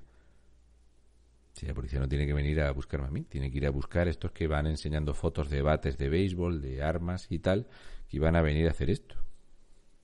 Entonces la, la, la situación es que España está absolutamente polarizada y vamos a tener un conflicto civil. Entonces, si tiene que pasar esto, pues que sea el jefe del Estado, las fuerzas y cuerpos de seguridad del Estado que sean leales al Estado y todos los españoles de bien que quieran salir de este desastre que nos conduce a una república bananera, pues los que digamos hasta aquí hemos llegado. En fin, yo sigo esperando que hable, que no ha hablado. Y, y estoy muy defraudado con él. Y creo que lo que hizo con su padre fue una cagada. Porque entregó a su padre y él es el siguiente. ¿Mm? Aquí hay un comentario muy bueno que dice Jorge Parente Benítez que me aprueben el, latín de segundo de. No, latín lo di en segundo. En tercero no tenía latín. El latín era una cosa que solo se estudiaba en segundo de BUP y, ahí se me quedó. Las santísimas declinaciones. No, no, nada, aquello no, no. Y como yo no soy partidario de la ley de la, si no te lo sabes, que no te apruebe. Uf, Ángela Linares, el rey acabará como Alfonso XIII. Pues nada, eh, en España, como salga el rey por la frontera, aquí se va a montar la de Dios es Cristo. ¿Eh? Aquí se va a liar, se va a liar, se va a liar como el rey siga en dejación de funciones, que, para qué. Y como dice EJ Muñoz, Argentina, allá vamos. Yo lo siento, pero lo veo así. Lo veo así. Y ya dije que para mí su esposa no me gusta nada. Creo que Leticia fue un, para mí un error de la Casa Real. Yo que soy absolutamente partidario de que cada uno elija a su pareja, por supuesto, y demás, pero creo que esta mujer con estas querencias y estas caídas hacia la izquierda y esta deferencia y este buen trato que siempre tiene para la extrema izquierda y que no es así para otra gente, creo que, no sé, creo que lo tiene, ellos sabrán qué situación tienen en doméstica, pero a mí, a mí no, lo siento, pero está, no, no, no. Pero ya digo, si es que la ciudadanía no hace nada, es que la, la ciudadanía no hace nada, no hace nada. Eh, y, eso pues me da mucho que pensar. De hecho, eh, mm, coño, el viernes, pues la gente se animó a la manifestación y van saliendo más gente, pues porque se puso un camión con megafonía y todo esto, pero la gente no, no de primeras no se echó a la calle. Yo cuando vi los que habíamos de primeras, eh, pues es un poco deprimente, ¿no? Para ver cómo está la situación y en el resto de España, pues igual me fui a una manifestación con mi churri de la hostelería en Murcia, habíamos 200 personas. Un sector de 93.000 personas en Murcia, habíamos 200. Entonces, ¿para qué le voy a pedir yo al jefe del Estado que se tire allí a la televisión a decir que hasta aquí hemos llegado, que esto es una vergüenza y tal? Si los españoles no vamos a hacer nada, la gente va a seguir preguntando cómo está la pantoja.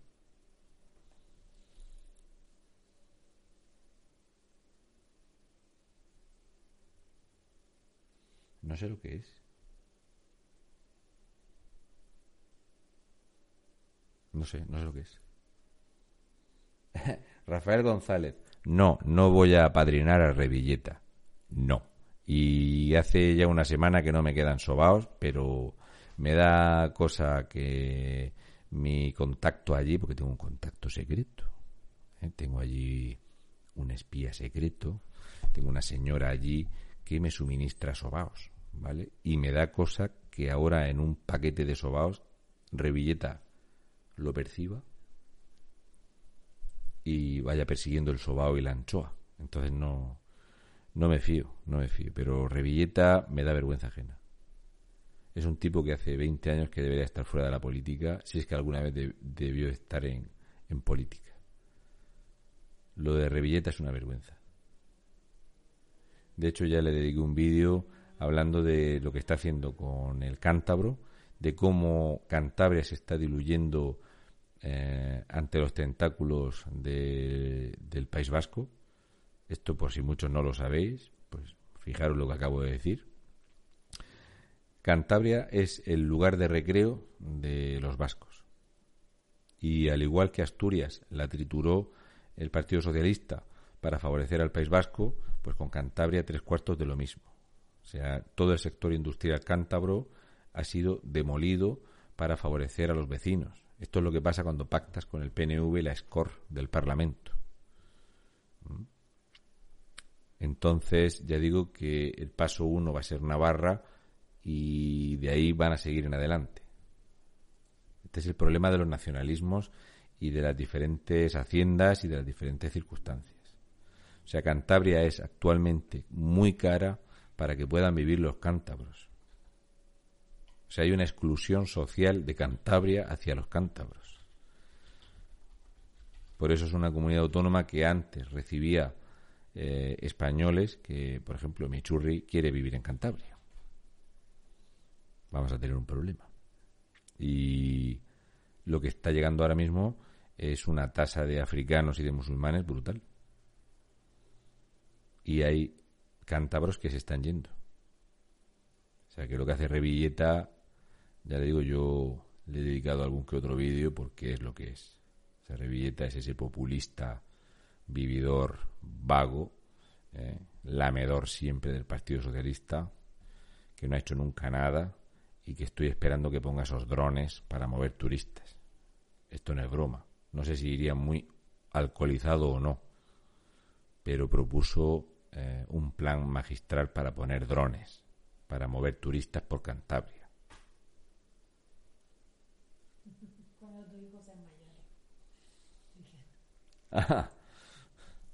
Sí, sí.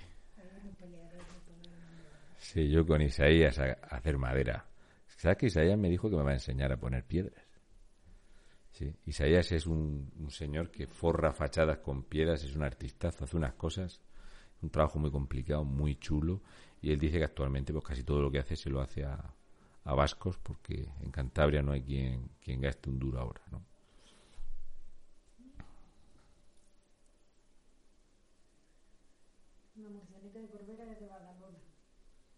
¿Dónde? ¿Qué pone?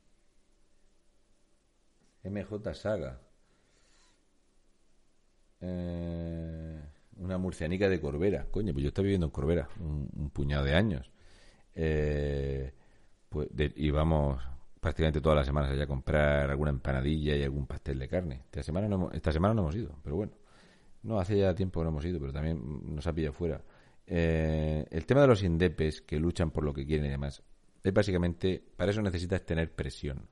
Y la presión se consigue, por desgracia, por la ley DONT. Entonces es uno de los grandes dramas que tiene el tema de los gobiernos autonómicos. Yo soy partidario de destrozar el gasto político. O sea, a mí me sobran en España 380.000 cargos públicos. Cargas públicas para tener lenguaje inclusivo e inclusiva. Entonces, dentro de esos 380.000 cargos y cargas públicas está quitar sí o sí todo este mamoneo de, de, politicuchos que tú piensas que pones un, un payaso o pones un, un, tipejo de estos sectario y tienen potestad incluso de tocar la educación, los libros de texto de nuestros hijos. Entonces, en fin, como muy bien dice Fernando Mezcuapeña, la cabra. Eh, yo me acuerdo que la primera vez que empecé yo a decir algo de esto, eh, la gente se reía. Y ya parece que se ríe la gente menos. ¿eh? O sea, te pones a mirar a... Hay una imagen de Revilleta bebiendo leche. No sé si tú la has visto. Pues se bebe un vaso de leche cántabra y hace así. Y se transformó en Revilleta Hulk, porque la leche cántabra le daba super fuerza. Super fuerza. Super inteligencia no le ha dado nunca. Pero le daba super fuerza. ¿Eh? con la leche cántabra. Dios, leche cántabra. su cuerpo detectó la leche cántabra, la lactasa y la maltasa por las enzimas que tiene en la saliva de su lengua y automáticamente, Dios, le dio super fuerza. Entonces tú tienes un impresentable de estos haciendo estas payasadas por los pueblos para pedir cuatro votos, pues ¿qué te puedes esperar de él? Pues es lo que hay. Pues imaginaos un chistorra que ya tiene su oficina eh, post presidencial en Girona a todo, a todo trapo y tal, y con jefe de prensa y tal. O sea, tiene una oficina para él que tritura 200.000 euros al mes para tener un imbécil impresentable como es eh, el Chistorra. Y ahí vamos, la ruina de España.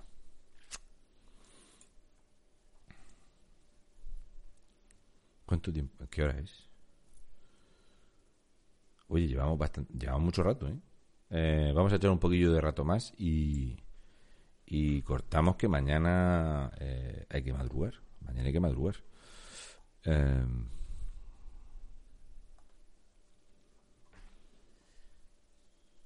ostras, qué bueno, Sergio Torres Ramos. Ese comentario lo voy a parar ahí porque es un tema que parece que ha pasado por, por detrás, que lo están puenteando y y es un comentario muy bueno, muy bueno.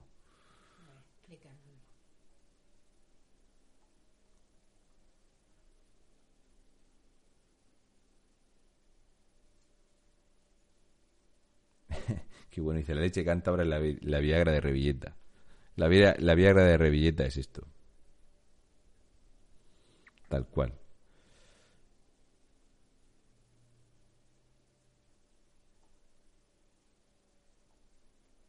Vale.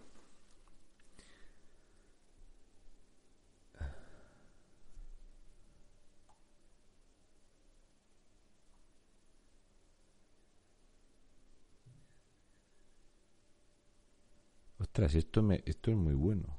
Oye, Alberto OM, eh, esto me lo voy a anotar porque dice que hay un, un programa, eh, Palabra de Sabino, eh,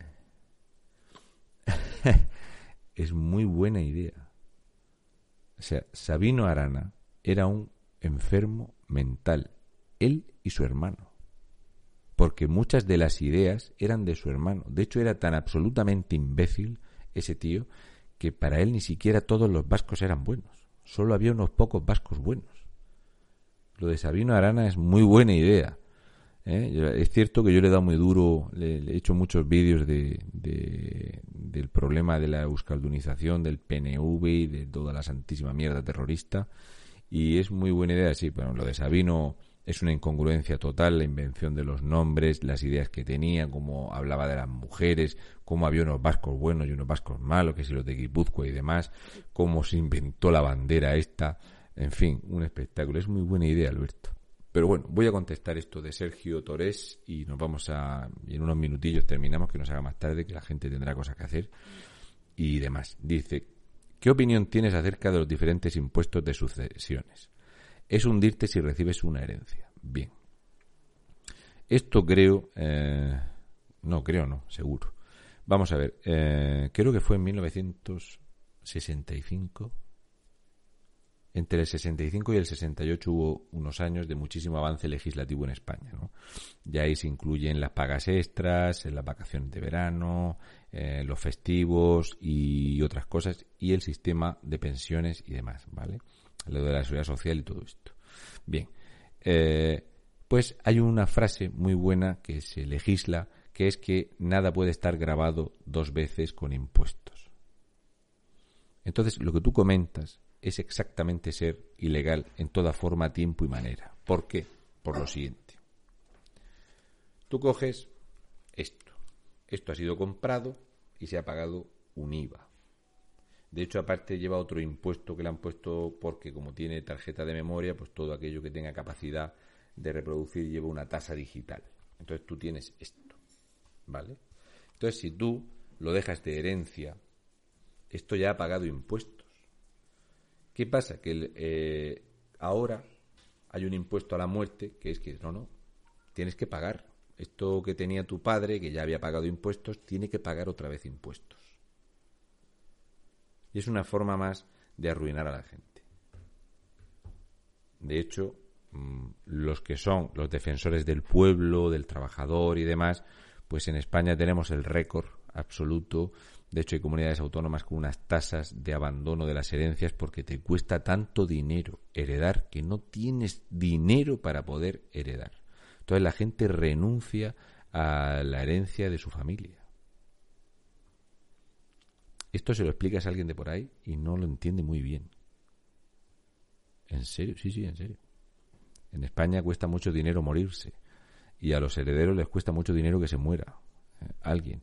Entonces, es una auténtica barbaridad. Entonces, por ejemplo, por hacerte un contrapunto, te diría, ¿sabes qué hizo Nadia Calviño? Nadia Calviño es la lista del, del gobierno, que todos pensábamos que era Pedro el astronauta, ¿eh?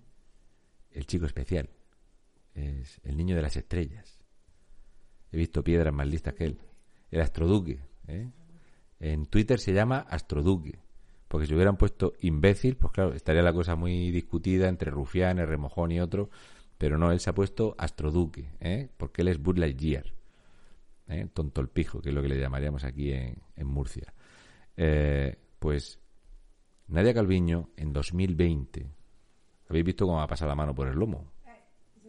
Es porque he dicho palabrotas, no me pega, lo habéis visto, esto, esto está grabado, ¿eh? O sea, me hace amatomas, me puncha. ¿eh? Bueno, pues Nadia Calviño en, en, en el año 2000 ya se creó una empresa pantalla para no pagar impuestos. Sí, sí era la lista del gobierno, sí. Resulta que Isabel Cela no paga eh, los impuestos municipales, el IBI, el catastro de sus propiedades, entre ellas un palacio. Es que resulta que Astroduque ¿eh? que es más tonto que los pelos de mi culo, pues Astroduque hizo una SICAP en Dinamarca para no pagar impuestos de sus propiedades y de una segunda vivienda que se compró. Estos son los que te dicen a ti que te tienen que subir los impuestos con resiliencia, que tienes que pagar con transversalidad y que si te arruinas, pues ya sabes lo que tienes que hacer, echarle la culpa a la extrema derecha y al fascismo opresor. ¿eh? Estos que ellos no pagan impuestos, porque dijo Pedro Sánchez, el tipo que es capaz de rayar el diamante con su cara, que nunca en su ejecutivo habría nadie, vamos, tendría que salir al instante, nadie que tuviera empresas pantalla offshore o SICAP ¿eh? en su gobierno y actualmente tiene al menos siete ministros en estas circunstancias. Pero bueno, cuando ha dicho una mentira Pedro Sánchez? También, también es hilar fino y buscarle tres pies al gato. Pillar a Pedro Sánchez mintiendo es más difícil. Vamos, no miente nunca. Miente solo cuando llueve en Murcia, básicamente.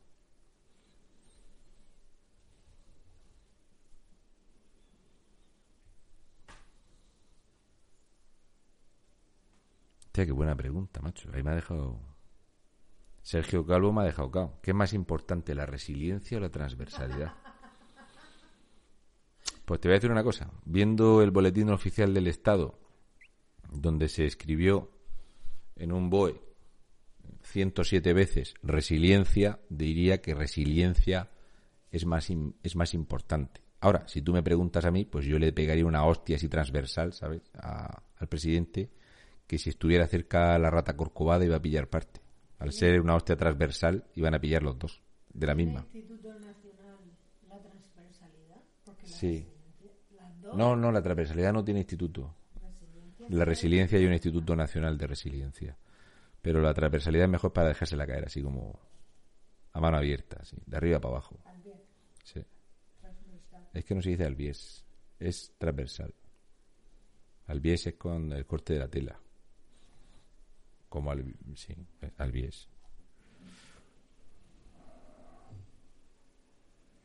Mira, si es que Marcos Cuesta lo explica muy bien. Dice, qué vergüenza pagar en España por algo que es tuyo, de tu familia, ladrones de mierda. Chapo, si es que así se explica, perfecto. Es cierto que yo le he dado una hipérbole y una perífrasis allí hablando de, del tonto este que dice que es astronauta y de toda esta gentuza y todos estos sinvergüenzas como Nadia Calviño o la CELA, pero Así, o sea, tal como lo explica Marcos Cuesta, chapo, ladrones de mierda, y ya está, chapo. Y muy bien Germán Martín, que se nota que está muy informado. Germán Martín sabe de lo que habla.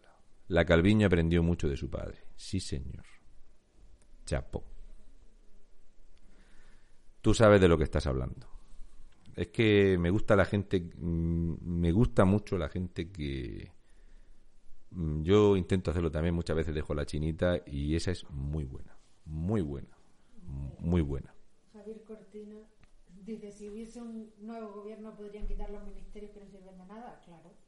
¿El qué? Eh, bueno, eh, los ministerios, eh, Aznar redujo el número de ministerios, Mariano Rajoy quitó ministerios también, los ministerios no es algo fijo. O sea, Aznar me parece que tenía 8 o 10, ¿no? O sea, eso es, es algo así. Hay aquí un comentario que se me ha pasado del 400 del Peugeot de, de, de Pedro Sánchez. Sí, pero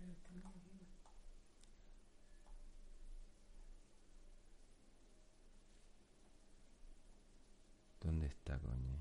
Que había un comentario que no, no me ha dado tiempo a leerlo entero, lo siento. Sí, que se dio la vuelta a España, como lo religieron o algo así. Ah, recogiendo dinero. Recogiendo. Recogiendo dinero. Eh, el viaje, de hecho, hizo una parada aquí en Alama para que le dieran dinero aquí en Alama. Eh, con la ruta que hizo en el Peugeot y que sepáis que para hacer la ruta en el Peugeot le dio dinero a Adriana Lastre. Por eso vamos a tragar a Adriana Lastre todo lo que pueda. Eh, o sea, ella ya dio dinero para él. Ojito ahí. ¿eh? Ojito, ojito al, asunto. Bueno, la plusvalía, si es que todo esto, eh, si todo esto es, eh, es todo la, misma basura. Yo, en serio, España tiene que perder a... este hombre lo conoce, ¿te acuerdas? Ah, claro que ¿No lo conociste allí en Tenerife? Lo vi varias veces, sí. Claro. Es Pepe, Pepe FRG, que dice feliz fiesta para ti, para tu churri y familia cuidado y ordena la mesa, no sea que te quiten puntos del carnet. Escúchame, he llegado de podar, me, he duchado, me... ¿dónde hemos ido después? Ah, sí, hemos ido a ver a una gente, eh, a comerme la sopa y tal. No, no me ha dado tiempo, pero no te preocupes que lo recojo y que yo soy bastante ordenadito. Es cierto que para las notas no, que tengo un jaleo de libretas por ahí, pero eh, sí, sí, no te preocupes que lo haré. Y un saludo, ¿eh? Y para tu señora también. ¿Vale? Eh, yo luego felicitaré la Navidad y las fiestas y las fiestas porque no, no voy a decir eso de las fiestas de... ¿Cómo dijo el sinvergüenza este?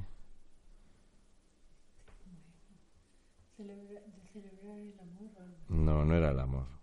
Era las fiestas de la concordia o alguna mierda de esas, dijo el, el sinvergüenza este, que no tiene huevos a decir Navidad la madre que lo parió, no felicita la Semana Santa el sinvergüenza este.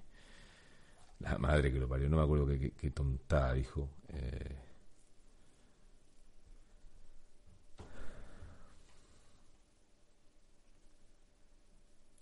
del afecto. Del afecto. Dijo del afecto el imbécil este. Sí, sí, sí, está la gente en el Parlamento. Felices fiestas del, del afecto. Este que ponía Ramadán Karim. El mismo imbécil, el mismo. Pero es que yo me acuerdo siempre de la del espantapájaros este de eh, la Carmena. Carmena se gastó 110.000 euros en felicitar el año nuevo chino. Sí. Luego no son capaces de festejar la Semana Santa ni de, de desearle a la gente felices fiestas, feliz Navidad. Es que si hubiera dicho felices fiestas el imbécil este, ya hubiera cumplido. Pero no tenía que hacerlo así porque quiere hacerlo así. Porque tiene que hacerlo así. ¿Eh? Para que. Yo siempre digo una cosa. Que nadie te diga que eres tonto eh, o que piense que eres tonto por estar callado y que hables y despejes todas las dudas. Pues no te preocupes que Pedro Sánchez, si puede, va a despejar todas las dudas. Si, hay un momento en que "Oye, a lo mejor no es tan tonto, ahí lo tienes. Es, es, es Premium Plus. De hecho, hay veces que lees cosas que dices, oye, hay un nivel. O sea, tú puedes pensar que eres gilipollas, no te preocupes que hay niveles profesionales a los que nunca vamos a llegar nosotros, donde está esta gente, ¿no? Entonces, eh, sí, mira, Alodia.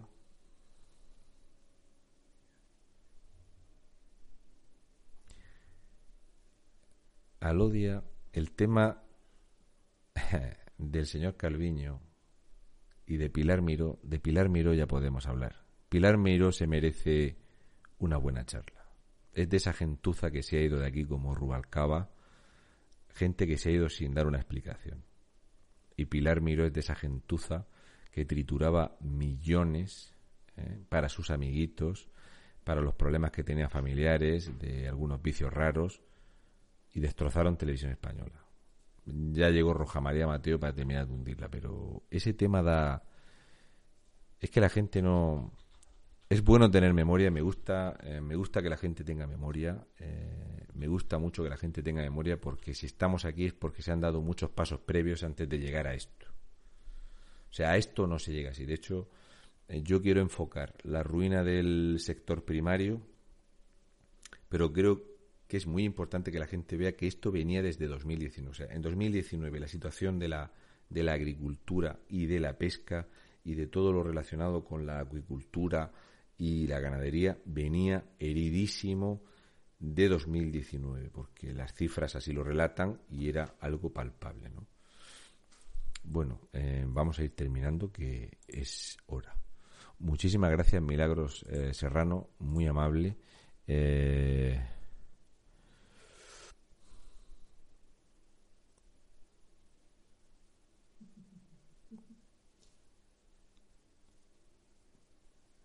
Pues mira, José López, eh, no es... Dice José López, ¿no crees que siempre que hay fiestas de Semana Santa y Navidades y demás inventan un brote de algo para quitar la religión cristiana? La idea está clara, o sea, eh, la subversión del, sistema, el atacar a las familias es que haya desunión entre las familias y sobre todo atacar tus costumbres. Todo lo que se intenta es que la gente, mmm, date cuenta eh, que lo que se busca es que las personas no tengamos ese sentimiento patrio Eso es muy importante, que tú no tengas empatía por el que es... Eh, ah, que eres de Murcia, pues tú no tengas empatía por alguien que sea de Teruel o de Gijón o de Tomelloso. No, no, tú con los tuyos.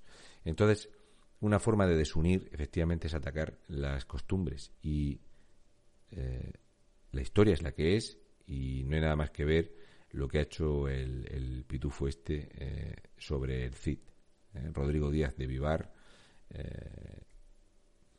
es atacar nuestra historia, tergiversarla como si fuéramos Alejandro Amenábar al que le da dos millones de euros y entonces se inventa unas cosas que nunca pasaron en la realidad. Eh, en España eso nunca pasó, ¿no? Eh, lo de sus películas de mierda. Lo que sí que pasó es que hizo una película que se llama Ágora y fue un catacrack económico en taquilla y que no volvió a rodar nada hasta que no le dio dinero el PSOE. Cosas que pasan cuando eres un inútil y un apesebrado. Si no te subvencionan, eres un fracasado. ¿eh? Y no digo fracasado pensando en el líder del PP, que también me lo puede recordar. Pero, ya digo, eh, se ataca siempre, se vulnera siempre y siempre se va a atacar. Se va a atacar a todo aquello que nos recuerde nuestra grandeza. Yo, eh, España es un país espectacular, espectacular y, nuestro paisaje está marcadísimo por la cantidad impresionante que hay de monumentos eh, católicos que te van a decir el románico, el gótico y demás. Las épocas de nuestra historia están marcadísimas ahí y yo lo siento, pero creo que hay que respetar nuestras costumbres.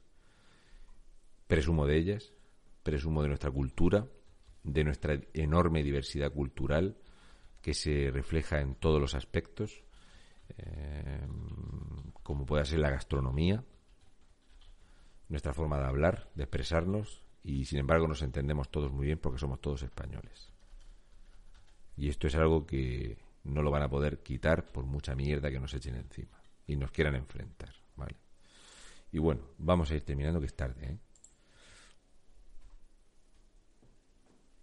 Alejandro H. González, nada, yo eh, interesado en Canarias, he de decir que me he traído más de un, buen amigo con el que me suelo mensajear y ha sido para mí un, placer. Eh, y bueno, he ido cuatro veces, que no he ido nunca y todavía no lo he visitado. ¿Tienes que llevarme? ¿Eh? ¿A dónde? A Canarias. Ay, venga, y tengo que llevarte. Si no te he llenado el depósito del coche todavía. A, que me que llevar al hotel de Al hotel de Ábalos. Para llevarte al hotel de Ábalos hacen falta ahí unos superchats de esos. como si fuéramos eh, sindicalistas. Eh, el hotel de Ábalos con 600 pavos hecha la noche. Eh, que había unos paquetes de oferta en el Black Friday en una habitación de esa barata, barata, barata, y valía 150 euros, me parece. Vamos al apartamento de, de madre mía. Como Ábalos. Me cago en la masa. Venga, vamos a despedirnos y. Bueno. Eh, lo dicho, quiero decir esto porque si no, no lo digo. Mm, un abrazo fortísimo, Isa, para ti, para toda tu familia. Eh, enseguida estaré metiéndome con José y diciéndole que me hablando con la mierda de pavo y todas estas cosas que yo digo con cariño. Eh, y para el resto deciros que que intentéis pasar estas fechas lo mejor posible, que no sea el tema de, de la cena, de la comida, eh, la rata corcovada y la pandemia y el pandemio. Vamos a hablar de otras cosas, vamos a echar un ratico bueno, a disfrutar de la, de la gente y, y a celebrar algo que siempre es muy bonito. Yo siempre son fechas que me acuerdo porque para mí de pequeño era era el momento, ¿no? Yo con mi abuela disfrutaba muchísimo, hacíamos turrón y todo eso, y eso se ha perdido, ya no me quedan. Y nada, un pasar muy buenos días, muy buenas fechas, eh, felices fiestas a todos, feliz eh, salida y entrada de año. Nos vamos a seguir viendo, no sé si me dará tiempo a hacer alguna vez otro otro directo, no lo sé, la verdad es que me parece que es el segundo que hago en un mes, pero bueno, me veis mucho por ahí es un placer, un honor y encantadísimo de, que podamos charlar. Hoy he tenido aquí a mi churri, que no la suelo tener, y nada, eh, encantadísimo. Y ya habéis visto que me ha pegado en directo.